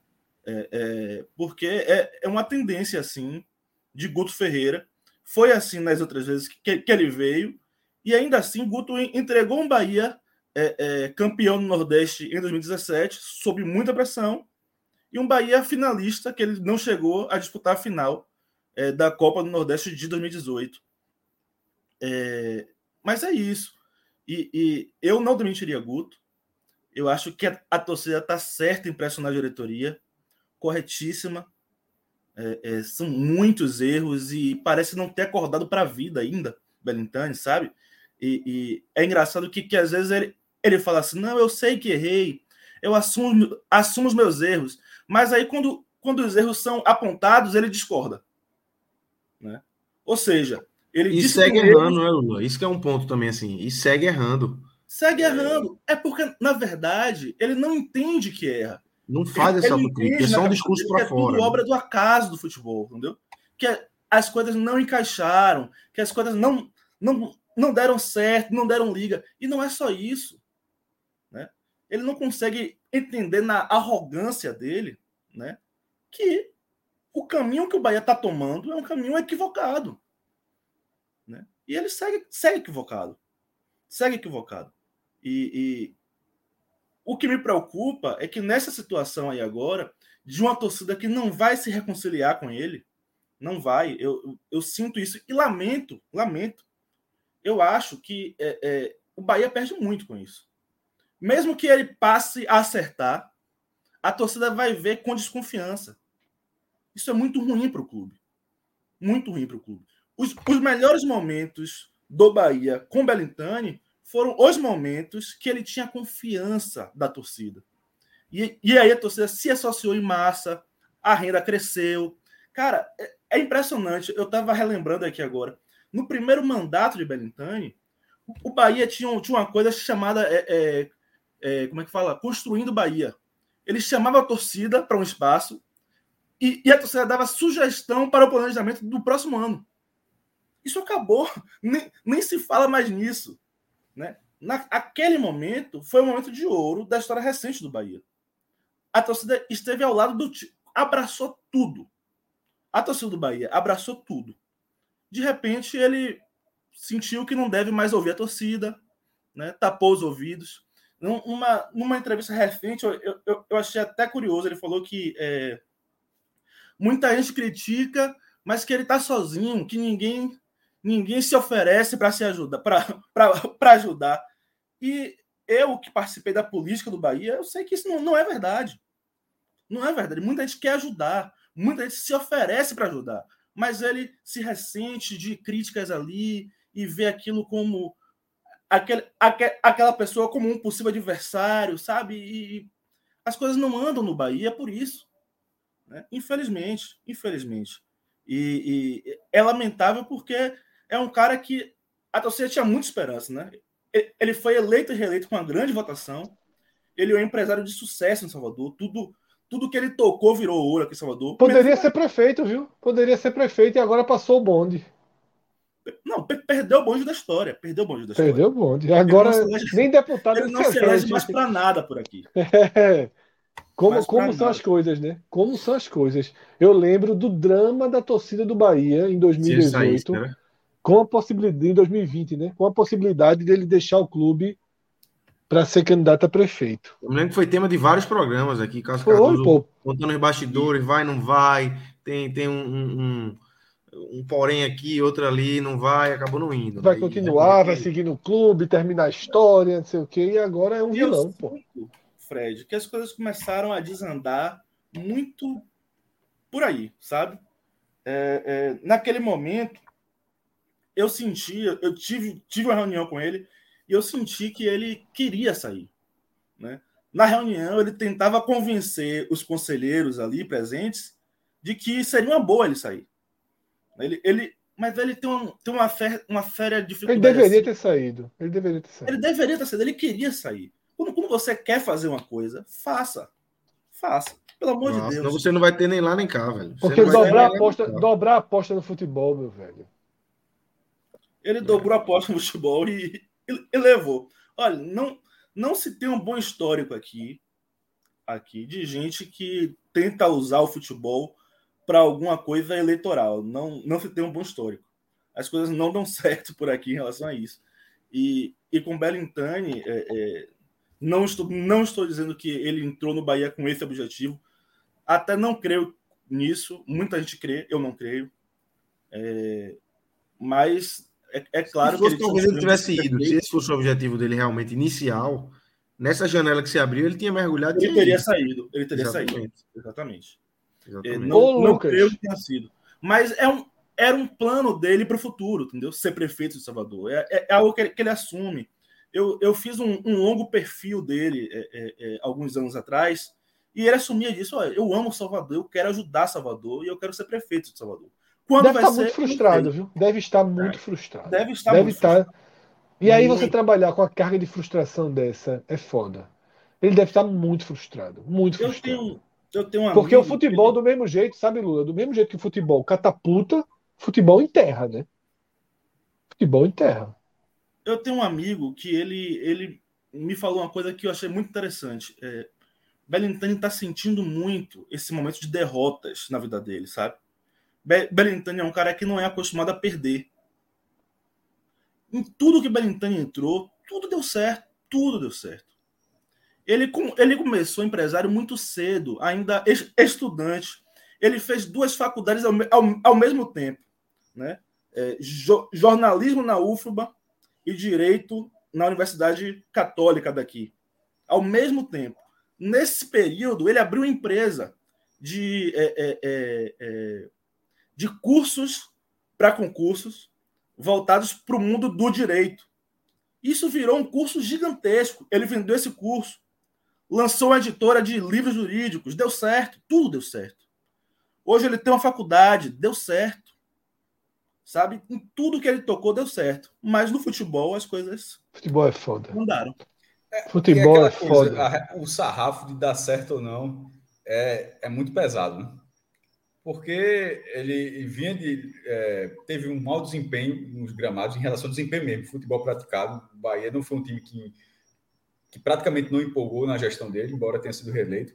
Mas mesmo com o, o cenário de insucesso, ele foi reeleito com 86%, ele ganhou a Copa do Nordeste, ele levou o Bahia. Tô, só, tô, isso é o que ele vai legal, que é legal. Levou o Bahia a onde é a sua melhor, melhor campanha internacional na Sul-Americana. Mas é, a sucessão de erros, dois, dois anos, quase três anos seguidos, até o rebaixamento, pesa, porque o sarrafo do Bahia é diferente. Em, em alguns clubes, o que ele fez seria, pô, ó, foi, teve um ano ruim ali, mas conseguiu resultados expressivos. Mas considerando que, por causa da reconstrução do Bahia desde 2013, ele pegou o Bahia mais rico na história, na história. E aí eu estou falando cruzado, cruzeiro, réis, qualquer moeda que o Bahia já tenha vivido, o Bahia nunca teve tanto dinheiro, tanto poder de, de, de, de se reforçar como teve nesses últimos anos. E e isso faz com que o sarrafo seja maior. Aí o Fortaleza com, com as mesmas cores, da mesma região, lutando a mesma batalha, com orçamento muito menor, e consegue, no mesmo ano, dois objetivos que o Bahia simplesmente é, parece ter alergia. Que é a semifinal da Copa do Brasil, com sete, acho, sete, oito vezes, já que o Bahia bateu na, na trave das quartas de final, e o Fortaleza foi lá, chegou na semi, sua primeira vez, mas chegou. E, e, a quarta colocação dos pontos corridos. Não só ficou o G10, que o Bahia não consegue nem ficar do G10 desde 2001, e aí não é só Belintani, é, o Esporte Clube Bahia não fica entre os 10 primeiros do Campeonato Brasileiro desde 2001. A gente está em 2022. E o Fortaleza foi não só isso, como foi quarto. E foi duas vezes G10 nos últimos três anos. Foi a Libertadores pelos pontos corridos. E isso, tipo, é, é muito perto. Se você colocar no mapa, Salvador e Fortaleza nem são tão, eles nem, nem são tão próximos assim, mas é perto de sobre a realidade, tá? Não é o Atlético Paranaense fazendo isso, porque o Atlético Paranaense poderia ser o clube que o Bahia se espelha, mas é um clube da mesma região, que eu fiquei repetindo, que disputa as mesmas, as mesmas batalhas, as mesmas dificuldades, e que com muito menos, é, em um espaço, em um tempo muito menor após a recuperação, conseguiu que o Bahia não consegue. E isso, se, se é, a gente falava isso do Fortaleza em relação ao Ceará, eu digo que também tem um pouco em relação ao Bahia. A gente falava, ó, que aquela. Lembra quando a gente. Era uma polêmica da torcida do Ceará, odiava, odiava, odiou durante parte do ano que a gente falava, o que o Fortaleza está fazendo, só pressionava a campanha do Ceará, que não era uma campanha ruim. Mas eu acho que isso reflete também no Bahia. O, o, o Fortaleza, o Fortaleza ter feito o que fez em 2021, o cara do Bahia fala, pô, como é que o Bahia não fez? Como é que o Bahia não consegue fazer? Não é, não é que o Bahia não fez. Como é que o Bahia não consegue chegar perto de fazer isso? Perto. Não, mas sem dúvida, sem dúvida. Isso é, isso é comentário diário em Salvador, diário.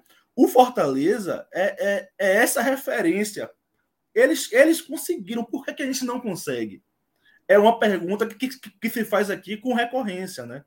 E, e é, é, eu já sabia que seria assim. Quando eu vi, quando eu vi o, quando eu vi o Fortaleza em cima, eu falei, velho, ele vai essa equipe vai ser usada como referência do Bahia até o Bahia conseguir alguma coisa acima do mediano.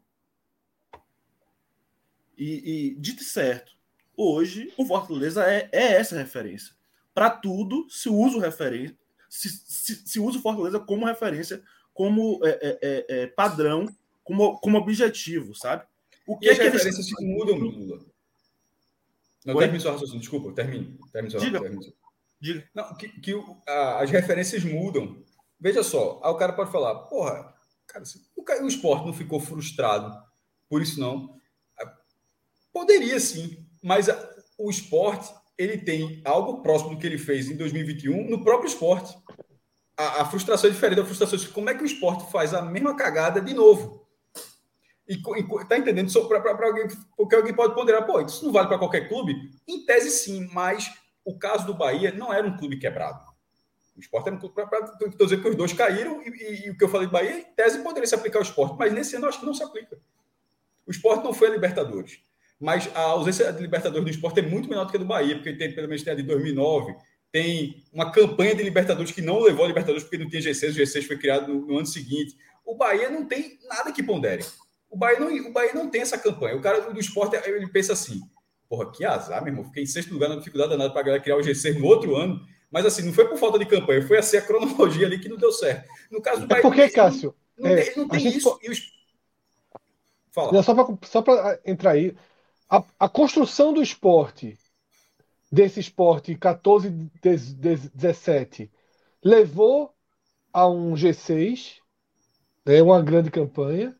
A construção do Fortaleza levou. A construção do Bahia não levou a nada. Não levou a lugar nenhum. A do Ceará está é, levando, a do Ceará tá levando num ritmo. No ritmo. Mas, mas é estável. É. Tanto é estável que o que o Ceará está fazendo. Se o Ceará ficar do 16 para cima, vai ser o primeiro time nordeste a passar seis anos na, nos seis anos, isso, isso. Até agora é o recorde, é, são cinco anos. O Sport ficou cinco, o Bahia ficou cinco e o Ceará está indo para o quinto. Então, o, o, o, o, Fortaleza fez assim, né? A, a, a seta. A do Ceará está assim, ó, subindo, mas está subindo. E o Bahia estava subindo uma intensidade maior. Que é a mesma coisa dos e é, é a coisa que se falava. A e, sensação... e aos poucos os caras do Bahia, quando falo os caras. Não, assim, tem que ceder. Bahia, é. a, é, o como é parecido, meu irmão. Não, assust, assustadoramente parecido. Como é, e assim, não, não é que é diferente, é que é diferente. É diferente. Uma coisa que vai, não tem como negar. O Bahia é muito mais transparente. A, a, e a gente conseguia olhar dentro das contas do Bahia o que poderia, o que poderá ser um grande problema. E no esporte sempre foi um mistério, era um balão de ensaio. Mas o, o, time endividado, o Bahia deve mais do que o esporte. O Bahia com pra, pra, mais uma dívida mais é, equacionada, mas um bolo um montante muito maior. Mas aí é, você fala, na hora que cair, será que vai conseguir aguentar isso aí, meu irmão? Se cair, vai aguentar isso aí? Não, não sei o que, que vai aguentar? Não aguentou. Teoricamente, não aguentou. teoricamente, o Bahia é, é, vive esse momento uma situação ainda um pouco melhor do que o esporte, né? Porque o financeiramente sim. É, porque o Bahia arrecada não, mais melhor, mas arrecada é mais, mais próximo do esporte. Mas é mais próximo. É um outro Perfeito. cenário. Perfeito. É. Perfeito. E aí, e aí, Lula, nesse financeiramente melhor, mas a dinâmica do funcionamento do clube hoje é pior. Eu concordo. concordo. Porque o esporte, ele meio que se acostumou. Eu falei isso na live de ontem, né? Que Ano passado a gente leu matérias sobre o novo futebol do Nordeste pulsante na Série A. A matéria não estava no esporte, era como se o Nordeste só tivesse três clubes na Série A. O esporte já vive essa realidade desde 2019. O esporte está no 19, 20, 21 e 22. No quarto ano pós-hecatombe. E o Bahia está tentando medir o, o tamanho, tamanho da sua hecatombe. Se é hecatombe, se é uma bomba, se é suportável, se não é. O esporte meio que já lambeu as feridas, já baixou a cabeça, já aceitou que hoje ele está abaixo mesmo dos outros três. Lugar. E diz assim: ó, vai ter que ser devagarzinho. Você não vê a torcida do esporte como você vê a do Bahia é, reclamando, pô, perdeu tal jogador. Eu poderia ter trazido jogadores muito fora da realidade. Né? O do esporte já, já entendeu que é, ah, pô, o perfil são esses caras de terceiro escalão. Em 2019 você via no esporte isso, né? Perdia um via. jogador, uma concorrência. Exatamente, é. Via crítica. O esporte, foi, o esporte foi aprendendo lições com o tempo, pô. Você perder Charles, como perdeu para o Ceará, por não ter 3 milhões, pô. O cara lhe ajudou a subir. O cara lhe ajudou a subir. Você não tinha 3 milhões para ficar, que é barato, pô. Puto investimento para ficar com o seu melhor jogador da Série B. O Inter cederia por 3 milhões como cedeu para o Ceará. O Sport não teve dinheiro. Tá? E agora a gente viu o Bahia não tendo, claro que não tendo por uma questão de escolha, mas não tendo fácil, não tendo de forma abundante, 300 mil para ficar com a revelação. Porque assim, 300 mil para o Bahia há dois anos era troco, pô. Era jogado no lixo e a turma nem ligava. Agora não teve 300 mil assim, ó, é melhor guardar para outra coisa. Tô dizendo que o Bahia não tinha 300 mil. Qualquer, qualquer clube aqui no Nordeste, desse set que a gente destaca, tem 300 mil para qualquer coisa. Para qualquer coisa, arruma 300 mil em, em uma hora. O Santinha está numa fase que eu não sei, 300 contos é mais difícil arrumar. Mas já arruma. Eu ia falar, eu ia falar do Santinha, eu vou falar do Santinha, porque você está falando dos jogadores aí, dos clubes que não tiveram dinheiro para ficar com o jogador. Quando é, Keno, ali na segunda passagem no Santa Cruz, arrebentando no Santa Cruz, e aí tinha, o serviço tinha a opção de pagar um milhão, o seu valor acho que é um milhão e seiscentos, se não me engano, para ficar com Keno. E não ficou. Né? E na época, a, a, a foi uma declaração até que, que, pegou mal, digamos assim, do presidente, que era Constantino Júnior, que disse que não valia a pena. Ele quis dizer que não valia a pena fazer o esforço, coisa e tal. Para ficar, não valia a pena ficar com Keno. É foda. Mas é isso, né? É, esse é o cenário. Esse é o cenário. E aí, é, a gente tem hoje, Fred, o Sport jogou hoje, né? É, Pernambucano, um a um contra o Caruaru City. A gente tem um time que eu acho que está num, num, momento diferente em relação a Náutico e Bahia, que a gente já tratou aqui. Até é, porque, não... de certa forma, Luca, desculpe interromper, quando a gente aprofundou o debate de Bahia e Náutico, que vivem crises na terceira semana da temporada, a gente viu que essas crises são importadas de 2021, né? Perfeito. perfeito. Então, não são crises que surgiram, se agravaram e explodiram em três semanas. Elas, de alguma forma, foram trazidas. E o CRB Exatamente. também, viu? O CRB também. Existe uma decepção aí pelo não acesso do CRB, por uma reta final abaixo do CRB. Perdendo então, pontos em casa, né? É, dá para incluir o CRB aí também nisso. Verdade, verdade, Lula.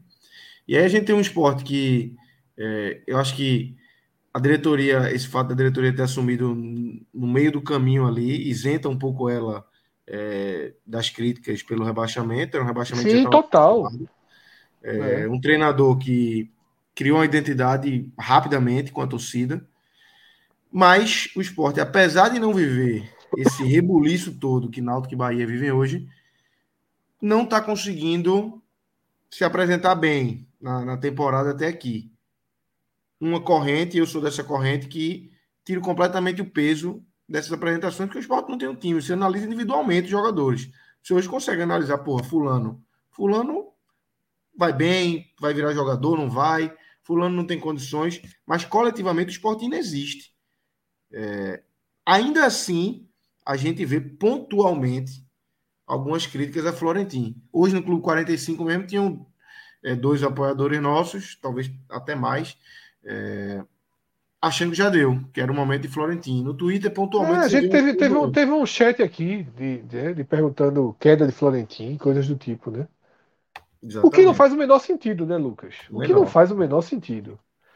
Se a situação tivesse pior do que está, porque eu acho que a situação do esporte não está ruim, sua leitura é a mesma minha. É, eu acho até que é uma expectativa positiva quando as peças se encaixarem. Tá? Pode ser excesso de otimismo, pode, mas a gente tem uma visão de que quando todo mundo tiver lado a lado ali, o time é razoável. Mas ainda que a situação tivesse pior, o mesmo que eu usei para Guto, né, eu usaria para Florentino. Claro que Guto tem muito mais lastro né, do que Florentino para mostrar que o trabalho desenvolve.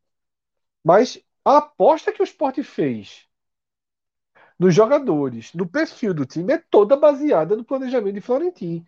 Então, esse ano, mesmo se a situação fosse pior, a paciência teria que ser maior. E por quê? Também pelos erros cometidos com o Guto em 2020 e Jair em 2021. O esporte precisa corrigir seus erros de começo de temporada. Tá? Claro que a gente está começando a entrar no funil. Talvez a nossa análise, Lucas, sobre Florentino, ela, te, ela esteja chegando perto do, do deadline. E hoje, né, eu falei rapidamente duas coisas no Twitter sobre o jogo. E a primeira que eu falei, acho que falei ainda no intervalo, é, foi a seguinte: tá na hora de marcar o dia da virada de chave. Dizer, ó, vai ser esse jogo aqui. A partir desse jogo aqui, vai ter o time titular. E esse time titular vai jogar partida Fred. A. Oi? Eu vi, eu vi esse seu comentário no Twitter, você tá trazendo ele agora, e entendi a, a abertura que você fez. Mas me chamou a atenção porque ele foi feito a partir de uma irritação, acredito, pela atuação ruim até aquele momento. Mas não, esse irritação. Time, digo, mas esse time, mas é porque esse, essa, é, é, é, essa atuitada poderia ter sido antes do jogo começar. Poderia, porque, poderia. Porque. Veja só, era, poderia. era diferente do jogo, porque o time. Não, porque eu digo isso. Antes do jogo começar, melhor dizendo, antes da escalação do jogo sim, ser anunciado. Sim, sim, sim. Porque é. a escalação, na verdade, foi correta. O outro jogo. É porque eu achava que seria mais reserva ainda, Cássio. Eu achava. É... Eu, por que foi no meio? Eu, primeiro, nem vi quando ela saiu. Quem foi? Foi só o só... Maílson, pô. Quem foi? É, não, pra, por, por, mim, por mim, Everton não, não teria jogado. Por mim, Blas não teria jogar, jogado. De titular, só um. Dois, pô. Everton. Dois. Everton jogou o segundo tempo, pô. Não, não Everton, Everton lateral, lateral direito. direito. Everton lateral direito. Dois, pronto. Dois de onze, pô. Dois. Eu acho que Blas também é titular hoje, tá? Então, pra mim, três. Três. Eu acho que Blas também é titular. Quando três. juntar todo mundo, o Blas tem que ter uma vaga para ele. Então, para mim, três. É muito. Eu teria ido só com o Maílson. Por exemplo, lateral direita, eu achava que ia Ezequiel. Eu não teria deixado o Blas em campo correndo para lá e para cá. Por que eu fiz esse comentário? Porque é justamente pelo que o Cássio falou. Eu acho que a gente precisa ter uma data limite, um jogo limite, para dizer assim, ó, hoje joga o time B. Que era o caso para ser contra o Caruaru, Caruaru City. E aí não tem Everton, e aí não tem Blas, e aí não tem não tem Everton Felipe entrando no segundo tempo. Aí é B, B mesmo. E é domingo B mesmo. E domingo C. Mas era para ser isso, Lucas. Mas não vai não tá sendo e não vai ser domingo. Domingo não, certamente. Domingo seria domingo, hoje seria o time B e domingo seria o time C. É, ou a repetição do B, dias. ou a repetição do B. O B com B. Tá Exatamente. Tá ligado? Mas assim, o que eu quero é o seguinte: a partir desse dia, a gente vai ter claramente o jogo que joga o time titular, o jogo que joga o time reserva. E parar com esse rodízio. Porque o que é que vai ser domingo? Domingo vai ser alguns titulares e alguns reservas. Contra o Ceará, pelo fato do esporte ter dois jogadores potenciais titulares, um nem estreou ainda, né, que é Nares, está no DM. Mas por ter potenciais titulares emprestados pelo Ceará, não é o jogo ideal para fazer essa virada de chave. Mas para mim tem que ser perto disso, tá? Mas mim, é, com exceção pô, de William. É, é, a virada é, de chave. Com exceção é jogo, de William. É um jogo para você é. colocar o time titular, com exceção desses caras que não podem jogar. É, com exceção desses caras. Sincerem nisso. E a partir daí, tipo, pode botar o William para jogar domingo agora contra Afogados, ok. Mas a partir daí, a gente precisa ver o que é titular e o que é reserva para que as análises possam ir além.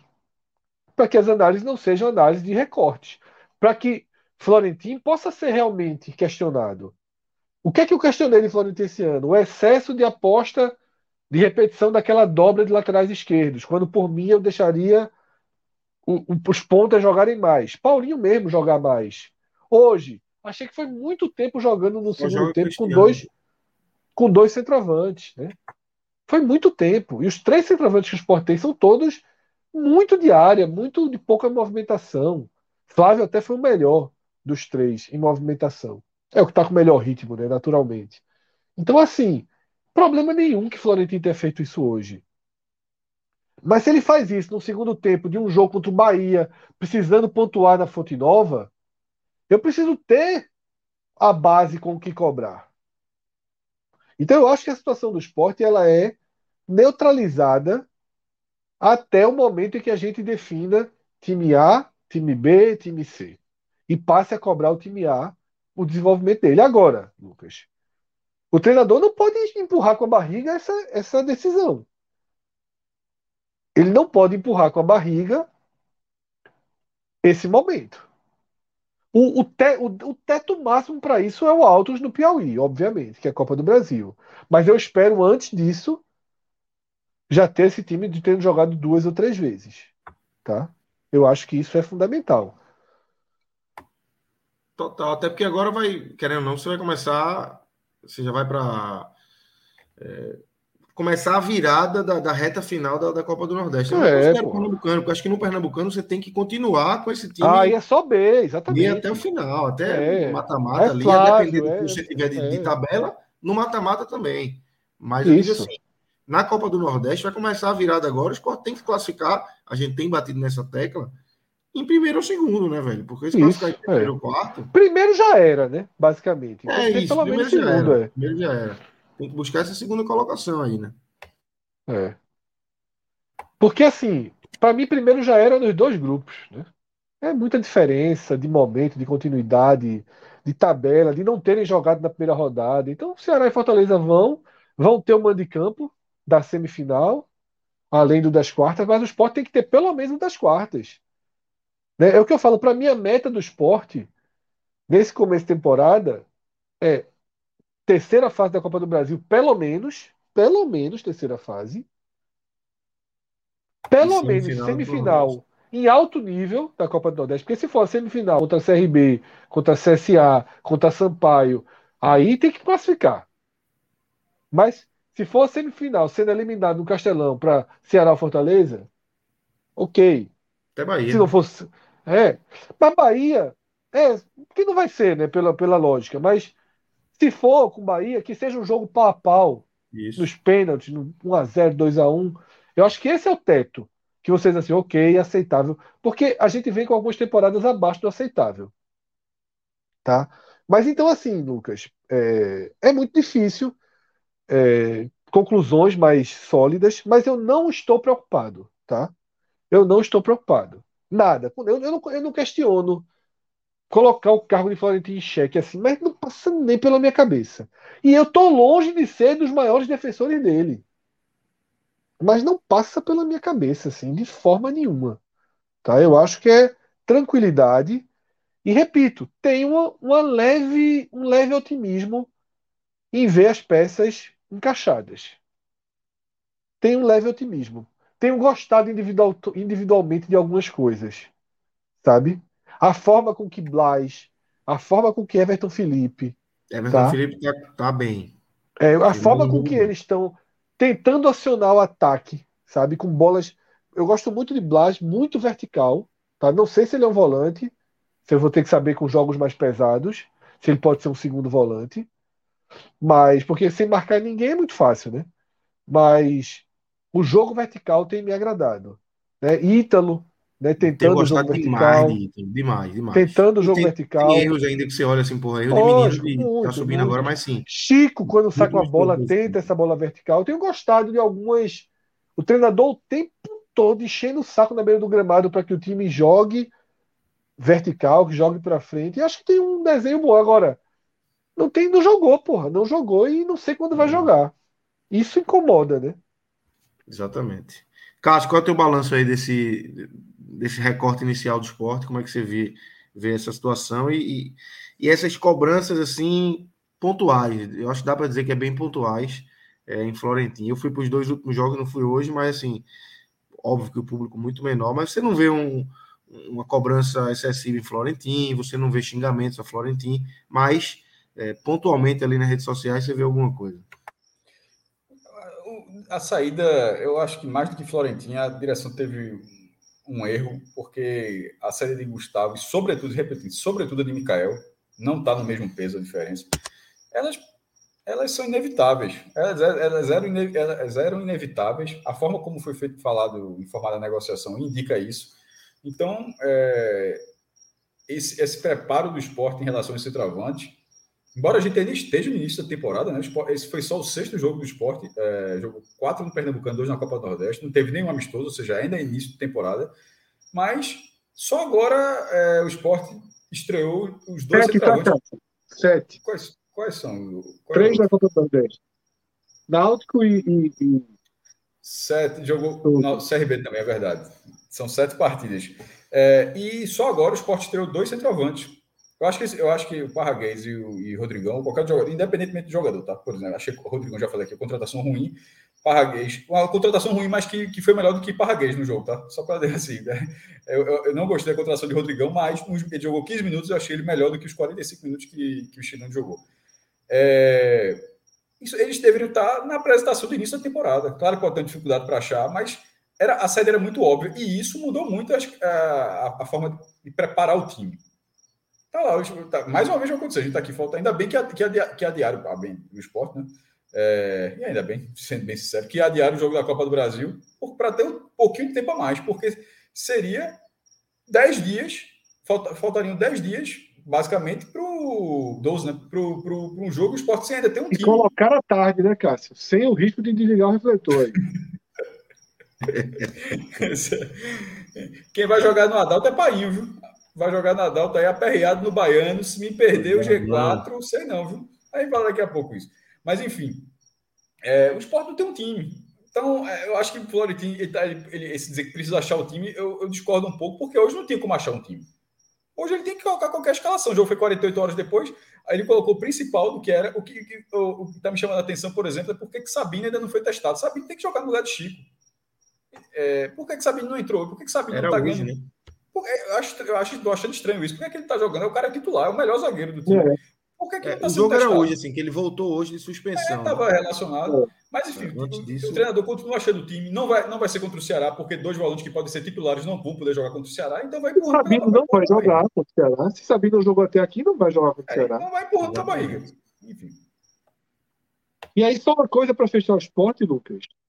A urgência pelos pontas, né? no plural. Eu sei que há uma, há um, há uma tentativa incansável por Oscar Ruiz, mas assim, é, o esporte não vai pagar e o Bahia não vai ceder, está muito claro isso. Então não vai vir o jogador. Ou o Bahia divide o salário, ou, ou, ou o Bahia divide o salário, ou não vai vir. E o esporte não pode pagar o que o Bahia pagava. Aí fica com esse nó e não contrata outra pessoa esperando o Mocelin voltar no meio do Paulista, no final do Paulista. O Bahia pode pagar o que pode pagar, só para deixar. Exatamente. Nem o próprio Bahia. Exatamente. Tem um é... superchat aí, Lucas. Cadê? Joga aí, Danilo. Porque o chat, rapaz. o chat tá nervoso demais. A gente tá num, num, num debate e o chat tá em outro aí. A gente tem que fazer essa live. É porque é pena que vão jogar sábado. Mas a rivalidade tá não, né? Que a tá comendo, né? Pariu, Tá nervoso Essa live do dia 7 do Nordeste? Aí, a briga por que posição? Confusão. Eu tô acompanhando aqui, viu? Cacete tá comendo. É, a gente tem até um outro superchat que, que eu vou chamar daqui a pouco. Deixa eu só chamar Felipe aqui para para a conversa, para a gente ouvir um pouco sobre o Santa Cruz, que está numa situação também de, de só jogar Pernambucano, né? É, são quatro jogos, emendou três vitórias de, de, de cara, né, Felipe? Protocolares, é. né? É, é rapaz, Ainda bem que vocês me chamaram. Eu já estava aqui ficando com sono, porque não, tá, amigo, tá você demais. Podia ter cedido em qualquer eu momento. perdendo aqui, aqui digo logo, digo logo. Eu, eu, vou, eu vou correr para os comentários, porque eu gosto de confusão. É porque você está acostumado, a, você tá acostumado a fazer. Eu vou é, ali, ó. Pergunta para o Barbudinho. Você estava fazendo pergunta para o Barbudinho é... essa semana. Foi, foi. Ô, Felipe, Liga para deixa eu fazer uma pergunta aí, apoiada na de Lucas. A gente pode dizer que essa semana ela foi duplamente ruim para o Santa Cruz. Pela derrota para o Salgueiro e pela consolidação do retrô da parte de cima da tabela, porque assim, o Salgueiro encostou e o Retrô tá dando ares de que vai jogar o campeonato por ali. Nessa disputa é. importantíssima do Santa, o posicionamento fica, fica perigoso, né? É, fica perigoso, fica perigoso quando o clube não faz a sua parte, né? É, assim, porque que, enquanto estava ganhando, quando ganhou o primeiro jogo, ganhou o segundo, ganhou o terceiro, ninguém parou para ficar olhando a classificação de outro, né? Onde é que estava o Retrô, onde é que estava o Salgueiro, né? ninguém parou para ver. E aí, quando você joga contra o Salgueiro e perde, aí é que você, epa, peraí, vai ver a tabela ali. E essa, essa classificação, né? Eu já tinha dito, né, da semana passada, no, no, no Telecast, eu disse, olha, é, o Santa Cruz é o líder do estadual, mas não é o único 100%, certo? Salgueiro, o, o, o, o Náutico, certo? E o Retrô, vão, vão, o Náutico e o Retrô vão decidir aí quem continua 100%, ou se empatasse, né? um dos dois continuaria. Então o Retrô continua. E o Retrô, atualmente, o Santa Cruz é líder. Veja que a classificação pode enganar. Né? O Santa Cruz ainda é líder é, por causa do saldo de gol, mas o Retrô tem um jogo a menos. O retrô continua 100%. Joga Isso amanhã, só... joga hoje. E joga contra o 7 de setembro ainda, né? Então, veja. Né? Então, a gente, a gente imagina que o retrô, como você disse, tudo indica, se não, se não transformar naquele de vez em quando o Pernambucano tem uma, uns times que largam assim, que sabe que ganhando de todo mundo, coisa e tal, emenda três vitórias, daqui a pouco ladeira abaixo. Já teve Serra Talhada já há um ano, mas não parece ser o caso do Retrô.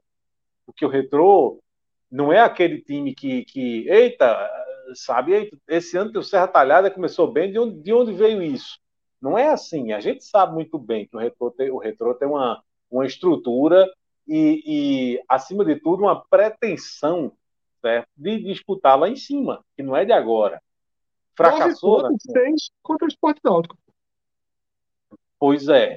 é. Então, então, sim. Agora, por outro lado, o, o, o Santa Cruz também, essa mexida na tabela, ela proporcionou. O Santa, o Santa Cruz largou com. teve sorte a largada do Santa Cruz, porque pegou três adversários que o Santa Cruz tinha a oportunidade de fazer os nove pontos, como fez, aproveitou a chance. O Santa Cruz viu ali a chance passando e se agarrou com a chance, fez nove pontos.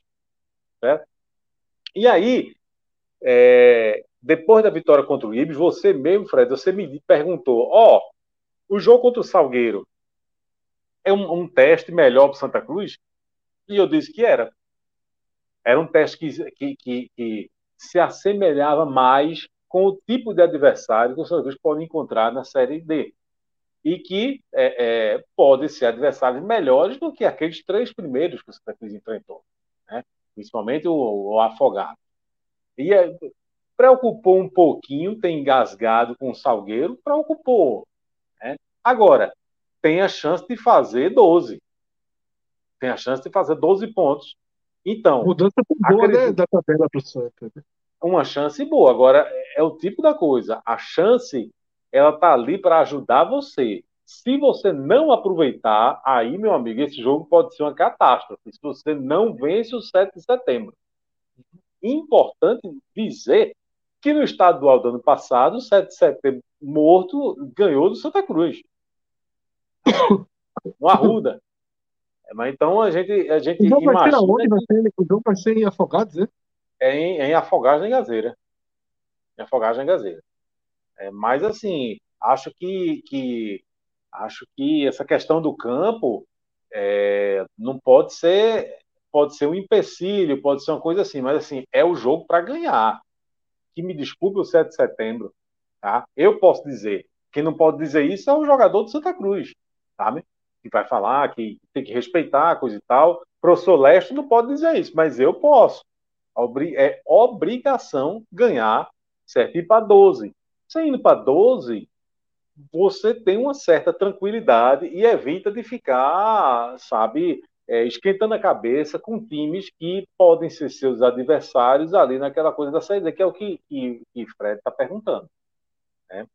Mas é, é, até curioso que o Santa Cruz, apesar de ver o, o Salgueiro por ali e, e, o Retrô ali em cima, brigando pela liderança, não tem, no momento, tá? no momento, não vive um, um momento conturbado né? como Bahia, como a gente falou, como Náutico, que a gente falou, né? por, algumas, por alguns motivos.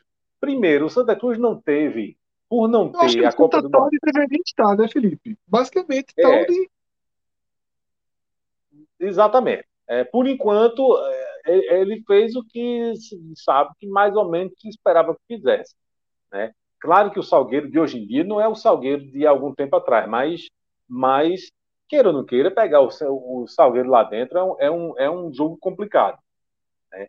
Então, é, não tem aquela crise. Primeiro que o, o, o, é, o foco é 100% no estadual. E o Santa Cruz, por não estar na Copa do Nordeste, que é muito ruim, claro, deveria estar, é uma pena não estar, mas ele não, não, não teve, digamos assim, nenhum tipo de desgaste. E eu sei lá se por acaso esse comportamento descabido que a gente citou agora há pouco da torcida do Náutico, será que não tem algum reflexo da, da derrota no Clássico, que foi pela Copa do Nordeste? Não sei, não sei. O Santa Cruz não teve... Eu acho que tem, né? Derrota no Clássico, Cruz, empate Campinense. É, exatamente. O Santa Cruz não teve, digamos assim, desgaste na Copa do Nordeste. É, infelizmente, eu queria que tivesse tido. Mas, assim, não teve esse desgaste. E outra coisa, o time do Santa Cruz é absolutamente novo, ele é todo renovado, é, a começar pelo técnico. Então não tem, não tem ranço, digamos assim. Claro, tem um ou outro ali da base que vai entrar ali, mas não é, é nenhum jogador daquele que, que, que, sabe, que ficou entrando muitas vezes, que era titular no, na temporada passada, não tem ranço com ninguém. O Santa Cruz tem ranço com a diretoria, né? é diferente. Com o presidente, gestão, mas, assim, em termos de elenco, não tem essa coisa que a gente falou de Hélio, que já veio do ano passado, um desgaste de diretoria, não sei o que, não tem isso. Então, há uma, uma alguma tranquilidade ainda. Por enquanto, até perder para o Salgueiro, o pessoal estava tirando onda, né? Porque o pessoal estava dizendo, queria dizer nada não, mas não perde um jogo faz quatro meses, né? Então, era, era greia, né? É, porque pontos, largou com três volta jogando nove pontos, 100%, coisa e tal. Esse era o clima até perder do Salgueiro. Né? Agora, é, como eu disse, a tabela oferece uma, uma, uma oportunidade né, para o Santa Cruz. Tem que ganhar do 7 de setembro, vai a 12, aí eu acho que dá uma tranquilidade para você pensar no jogo seguinte. E aí a tabela vai mudar, a tabela vai girar a chave pro Santa, né? Porque ainda tem. Aí gira, aí gira. Aí gira. Entrou. Aí gira exatamente, porque não pegou nenhum clássico e agora a gente está colocando o retrô, pelo que ele está mostrando até agora, como um adversário difícil que vai ser. Importante entrar nesse, nesse vai... corredor aí com, com, com gordura, né? Com gordura, exatamente. É claro que se você tivesse arrumado um empate em Salgueiro, né, o seu ponto talvez não fizesse diferença, mas para o Santa Cruz, tirar esses dois do Salgueiro teria feito muita diferença. Mas, ok, mas se você larga é, é, de cinco jogos com 12, não é uma largada ruim, mesmo sabendo que, é, como o Fred disse, a, a tabela gira. Ainda depois. mais por esse cenário que você trouxe, Felipe, de ser um time completamente novo, uma estrutura completamente, completamente novo. Você tem que é dar um time completamente. É, é. Veja, o Santa Cruz tem hoje um grande calo. E é um calo que, que eu chamei atenção no primeiro jogo, sabe? Quando o Santa Cruz ganhou ali do Caruaru City, que porra, ganhou, enfim, fora de casa, começou com a largada e o pessoal foi um. comemorou, digamos assim, aquela, aquela vitória, como comemorou bastante a vitória contra a Afogado. Mas desde o primeiro jogo, eu chamei atenção no segundo e no terceiro para uma coisa. O sistema defensivo do Santa Cruz, ele tem cometido falhas. Ele tem cometido falhas. E eu disse, depois da vitória contra o Ibis, eu disse, ó, vê só, cometeu falha no primeiro jogo, cometeu falha no segundo, cometeu falha no terceiro. Até agora não causou nenhum prejuízo, mas abre aspas, veja o alerta que eu fiz. No dia que pegar um time um pouco mais qualificado, se cometer uma falha dessa, pode comprometer o resultado. E foi o que aconteceu. É, o Santa Cruz levou aquele gol de empate. Né? Primeiro que não existe você abrir um placar do jogo com 3 minutos e 14 segundos, sendo bem preciso, a hora que a bola ali, ó, balançou a rede, era 3 minutos e 14 segundos, e você levar um gol de empate aos 4 minutos e 34 segundos. Tá? e ainda mais da maneira como levou. Você tinha pessoa, você deixou um adversário absolutamente livre dentro da grande área. Então, isso é uma falha absurda. E no segundo gol, aí uma polêmica muito grande sobre se Jefferson teria ou não falhado. Né? E eu acho que foi uma falha. A gente não pode confundir falha com frango. Certo? Não é aquele se a bola vem né? fraquinha e ela, e ela né, passa embaixo das suas pernas, é o que a gente chama de um falha frango, mais grave que né? frango, viu? Em alguns casos, sim, porque aí tem posicionamento, aí tem falta de visão, aí tem aquela coisa. Muitas é, vezes é azar, né? O é. frango, quase sempre, o frango, o frango quase o sempre é um azar. É algo que não faz parte do, do, do lógico, né? O frango. Não, e o detalhe, o frango, o frango tende a acontecer uma vez, Isso. isolado. A falha, Sim. ela pode se repetir. Perfeito. Então, o fato é que Jefferson não está passando aquela segurança que se espera de um goleiro. Olha, eu, eu, eu não conheço, sinceramente, um grande time, um time campeoníssimo, que não começasse com um bom goleiro. Eu não conheço. Eu não conheço. O Náutico é. no ano passado foi campeão sem goleiro. Não, mas Pernambucano. Eu tô falando. Eu, eu, eu, mediano. É, não, mas eu, é verdade. Mas eu falei dos grandes times, assim. Eu tô falando uma coisa mais, mais. Não é simplesmente é, ser campeão, é você ser um time que marca. É. Não, os grandes times, eu digo os Isso. grandes times, é, tem um, um, um, um bom goleiro. Tá? E, e, de qualquer maneira, não pode ser se o Náutico não tinha um, um excepcional os três goleiro. Mas não era... do Náutico foram sem goleiro, viu? Pernambucano ali 2019, 2018. Era Bruno no gol. Concorda, Rodolfo? Rodolfo chega, chega acordou. Eu sei não. Concordo. Agora, o de 2019, Jefferson teve um brilho ali, né? Mas não é um grande goleiro, né? Não, não é um grande goleiro. Teve não, não é, mas, é, mas esse, esse que está agora no Santa Cruz, ele não é o de 2019 do Náutico. Certo? Porque se fosse ele, ele passaria alguma... Da curva. Desde que ele levou uma, uma pancada na cabeça acho que em agosto de 2020, o jogo com, com o Juventude dos Aflitos, ele caiu demais. Ele vinha crescendo. Depois da Série C, o, o começo de 2020, é, depois da Série C de 2019, o começo de 2020 dele foi muito bom. Eu lembro do jogo dele em Frei Paulo, o Frei Paulo Estranaldo, porque ele fez uma partida assim, parecia que tinha virado a chave, sabe? Ia virar um goleiro assim, não vou dizer primeira linha, porque não tem, por exemplo, jogo com os pés, nunca foi bom, mas debaixo da barra ele estava um monstro. Aí depois dessa pancada é. que ele levou. Enfim. Bom, veja, eu, eu, eu, confesso que eu não é tenho segurança de Jefferson. Eu não tenho. É, pode ser, pode ser. Massa, depois do acidente, virou outro piloto. Eu não tenho segurança em Jefferson. E, e é muito nítida a separação que existe. Você pega o campo de futebol, pegou, ó, daqui para frente o Santa Cruz é um, daqui para trás é outro, completamente diferente. Ô, Felipe, Porque só... do meio para frente tem criado. Só, só para dar uma pergunta de, de, uma coisa que eu nunca, nunca vi nenhum. Acho que deve ter visto, mas não, não me lembro se vi, foi muito pouco. Qual a opinião que tu tem do Santa Cruz contratando a Rodo, a Rodo mesmo, um jogador do Náutico de, de, de uns tempos para cá, ex-jogador do Náutico, no caso, né? jogadores que passaram recentemente, jogaram bem lá atrás, ou nem isso, ou que foram muito mal. É, eu já tirei essa onda recentemente, recentemente não, no ano passado, quando começou a montar o time, e aí contratou um, dois, três, só faz uma falta de criatividade, no mínimo uma falta de criatividade, né? Porque passa aquela impressão de falta de conhecimento. Né? Por quê?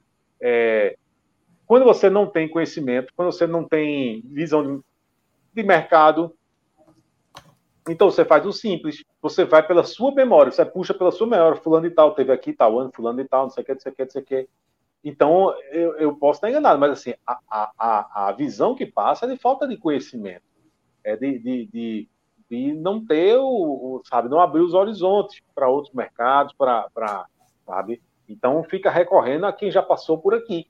E, e, e, e aí tem sido muito do Náutico, né? O ex-jogador do Náutico.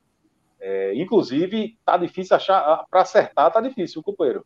Porque os que passaram do Náutico e que vieram para o Santa Cruz, em sua maioria, realmente é, é duraram um pouco. isso com 10 centavos de má vontade. não, não, inclusive... Não, inclusive eu queria... já percebi isso, nada contra o Náutico, mas tu, tu já disse um não, aí você diz um negócio desse, justamente. Tenho, mas é verdade, eu tenho um amigo que Veja. você conhece também, que acha o mesmo quando jogador do Santa Cruz e vai direto do Santa para o esporte. É a mesma coisa. É, mas você diz, você diz um negócio desse, justamente num dia que eu recebi uma reclamação, certo? De uma amiga minha do Santa Cruz, recebi uma mensagem dela agora de noite, faz pouco tempo, torcedora do Santa Cruz, que mandou assim para mim: Porra, tu com essa camisa, tu me fode. Três pontinhos entendeu? Porque ela tá achando que a camisa é vermelha e preta. Mas na é verdade, é, é, na verdade, a camisa é rosa. É porque tem uma iluminação aqui é um pouco amarelada, ela tá parecendo que é vermelha, mas a camisa é rosa. Pode não parecer, deve estar tá todo mundo, deve estar tá todo mundo dizendo, é, não, é vermelha mesmo, mas não é, não, é rosa. então, justamente nesse dia você faz esse comentário me complica. É, complicou. Mas, é, enfim, a minha preocupação é realmente do meio para trás, na, na, na frente, do meio para frente, o Santa Cruz tem criado e tem mostrado alguma coisa. É, os gols, em sua maioria, é, é, é, eles estão saindo, não é aquela bola que é rebatida de qualquer jeito e sobrou, o cara meteu o pé e a bola entrou, não. É, o próprio gol que o Santa Cruz marcou contra o Salgueiro foi uma bola muito bem trabalhada. Né? Uma bola trabalhada, com pivô, sabe? Com, com aquela movimentação, toque, recebe e, e, e, e, e serve o, o companheiro que está aqui, tudo, tudo sabe, é, é, é, ensaiado no, no, aspecto de que planeja, de planejamento, de, de visualizar a jogada, né? Foi tudo muito bem feito, digamos assim. Então, tem conseguido fazer. Poderia ter feito mais? Poderia. Poderia ter melhorado a pontaria? Poderia ter bola na trave contra o Salgueiro, mas eu quero dizer que é, neste momento não é minha preocupação. A minha preocupação é do meio para trás. Já disse isso desde o primeiro jogo e agora é, ficou evidente. É isso. Rodolfo, para a gente finalizar aqui, eu queria que você contasse só uma história rápida. É, hoje a gente teve lá em Natal, no Rio Grande do Norte, a final do turno, né, do primeiro turno do Campeonato Potiguar. O ABC foi campeão do primeiro turno, mas para além do título do ABC, temos uma curiosidade é, diferente aí, né, que aconteceu nesse jogo. Foi no, foi no Frasqueirão o jogo, né? Surreal, um negócio que eu, eu, acho que ninguém aqui nunca viu e imagino que não vai voltar a ver, né? Que aí, só para dar um contexto, o jogo foi. Afinal, foi decidido em jogo único no Frasqueirão. O ABC tinha o, a, o mando de campo e a vantagem do empate, né? E o América saiu na frente. O ABC empatou no começo do segundo tempo e aí, faltando cinco minutos para acabar o jogo, o América fez a última substituição. O cara estava lá do, do lado oposto da, da, da, da, da linha que a substituição é feita, né, na, na lateral oposta. É, ficou caído para ser atendido, ninguém foi buscar ele, o cara ficou em campo e o outro entrou. Então, por três minutos da final, o América precisando fazer um gol, o América jogou com 12 é, jogadores. E o árbitro só descobriu porque estavam dizendo na transmissão, velho, é, tem 12 jogadores do América no campo. Só que são dois pontos aqui que, que são interessantes. O primeiro é que o campeonato está tão irrelevante que isso não reverbera em canto nenhum. É uma coisa extremamente curiosa. Se fosse em Pernambuco, por exemplo, mesmo eu entrei, eu entrei agora aqui no, no, no GE de lá e simplesmente não tem essa informação. Fiquei impressionado, inclusive. É, não, não só não tem, como na própria transmissão não tinha como você ver, não tinha uma câmera aberta, sabe, que pegasse. Era os caras dizendo, vai tem dois jogadores em campo, então nem tem a imagem simplesmente não, rever, não, não, não, não, vira mídia, né? não reverbera em canto nenhum. Então, assim, o, o, fato disso acontecer mostra como o campeonato, o, o, futebol de lá tá, tá largado, né? Isso acontecer é inadmissível, e o fato de sequer ter uma imagem mostra o porquê também, né? O acompanhamento é muito baixo. O América eu só tava vendo, eu só, eu só acompanhei porque eu trabalhei no América, ainda tem a, o cara, o treinador do América nesse jogo é, é, era um interino, acho que não vai ser efetivado, mas estava é, como treinador principal hoje, então, assim, por amizade mesmo, mas, porra, 12 em campo, acho que O América Agora, faz um gol, ia dar uma confusão, cara. Se sai gol, aí ia ter mídia. Se sai gol, ia ter mídia. É porque não saiu é, gol. Agora, mas veja, que o árbitro não tenha percebido, ok, mas e do outro lado, ninguém percebeu? O ABC, né? Ninguém. Assim, o ABC, ninguém, não, ninguém. O cara, o cara foi muito.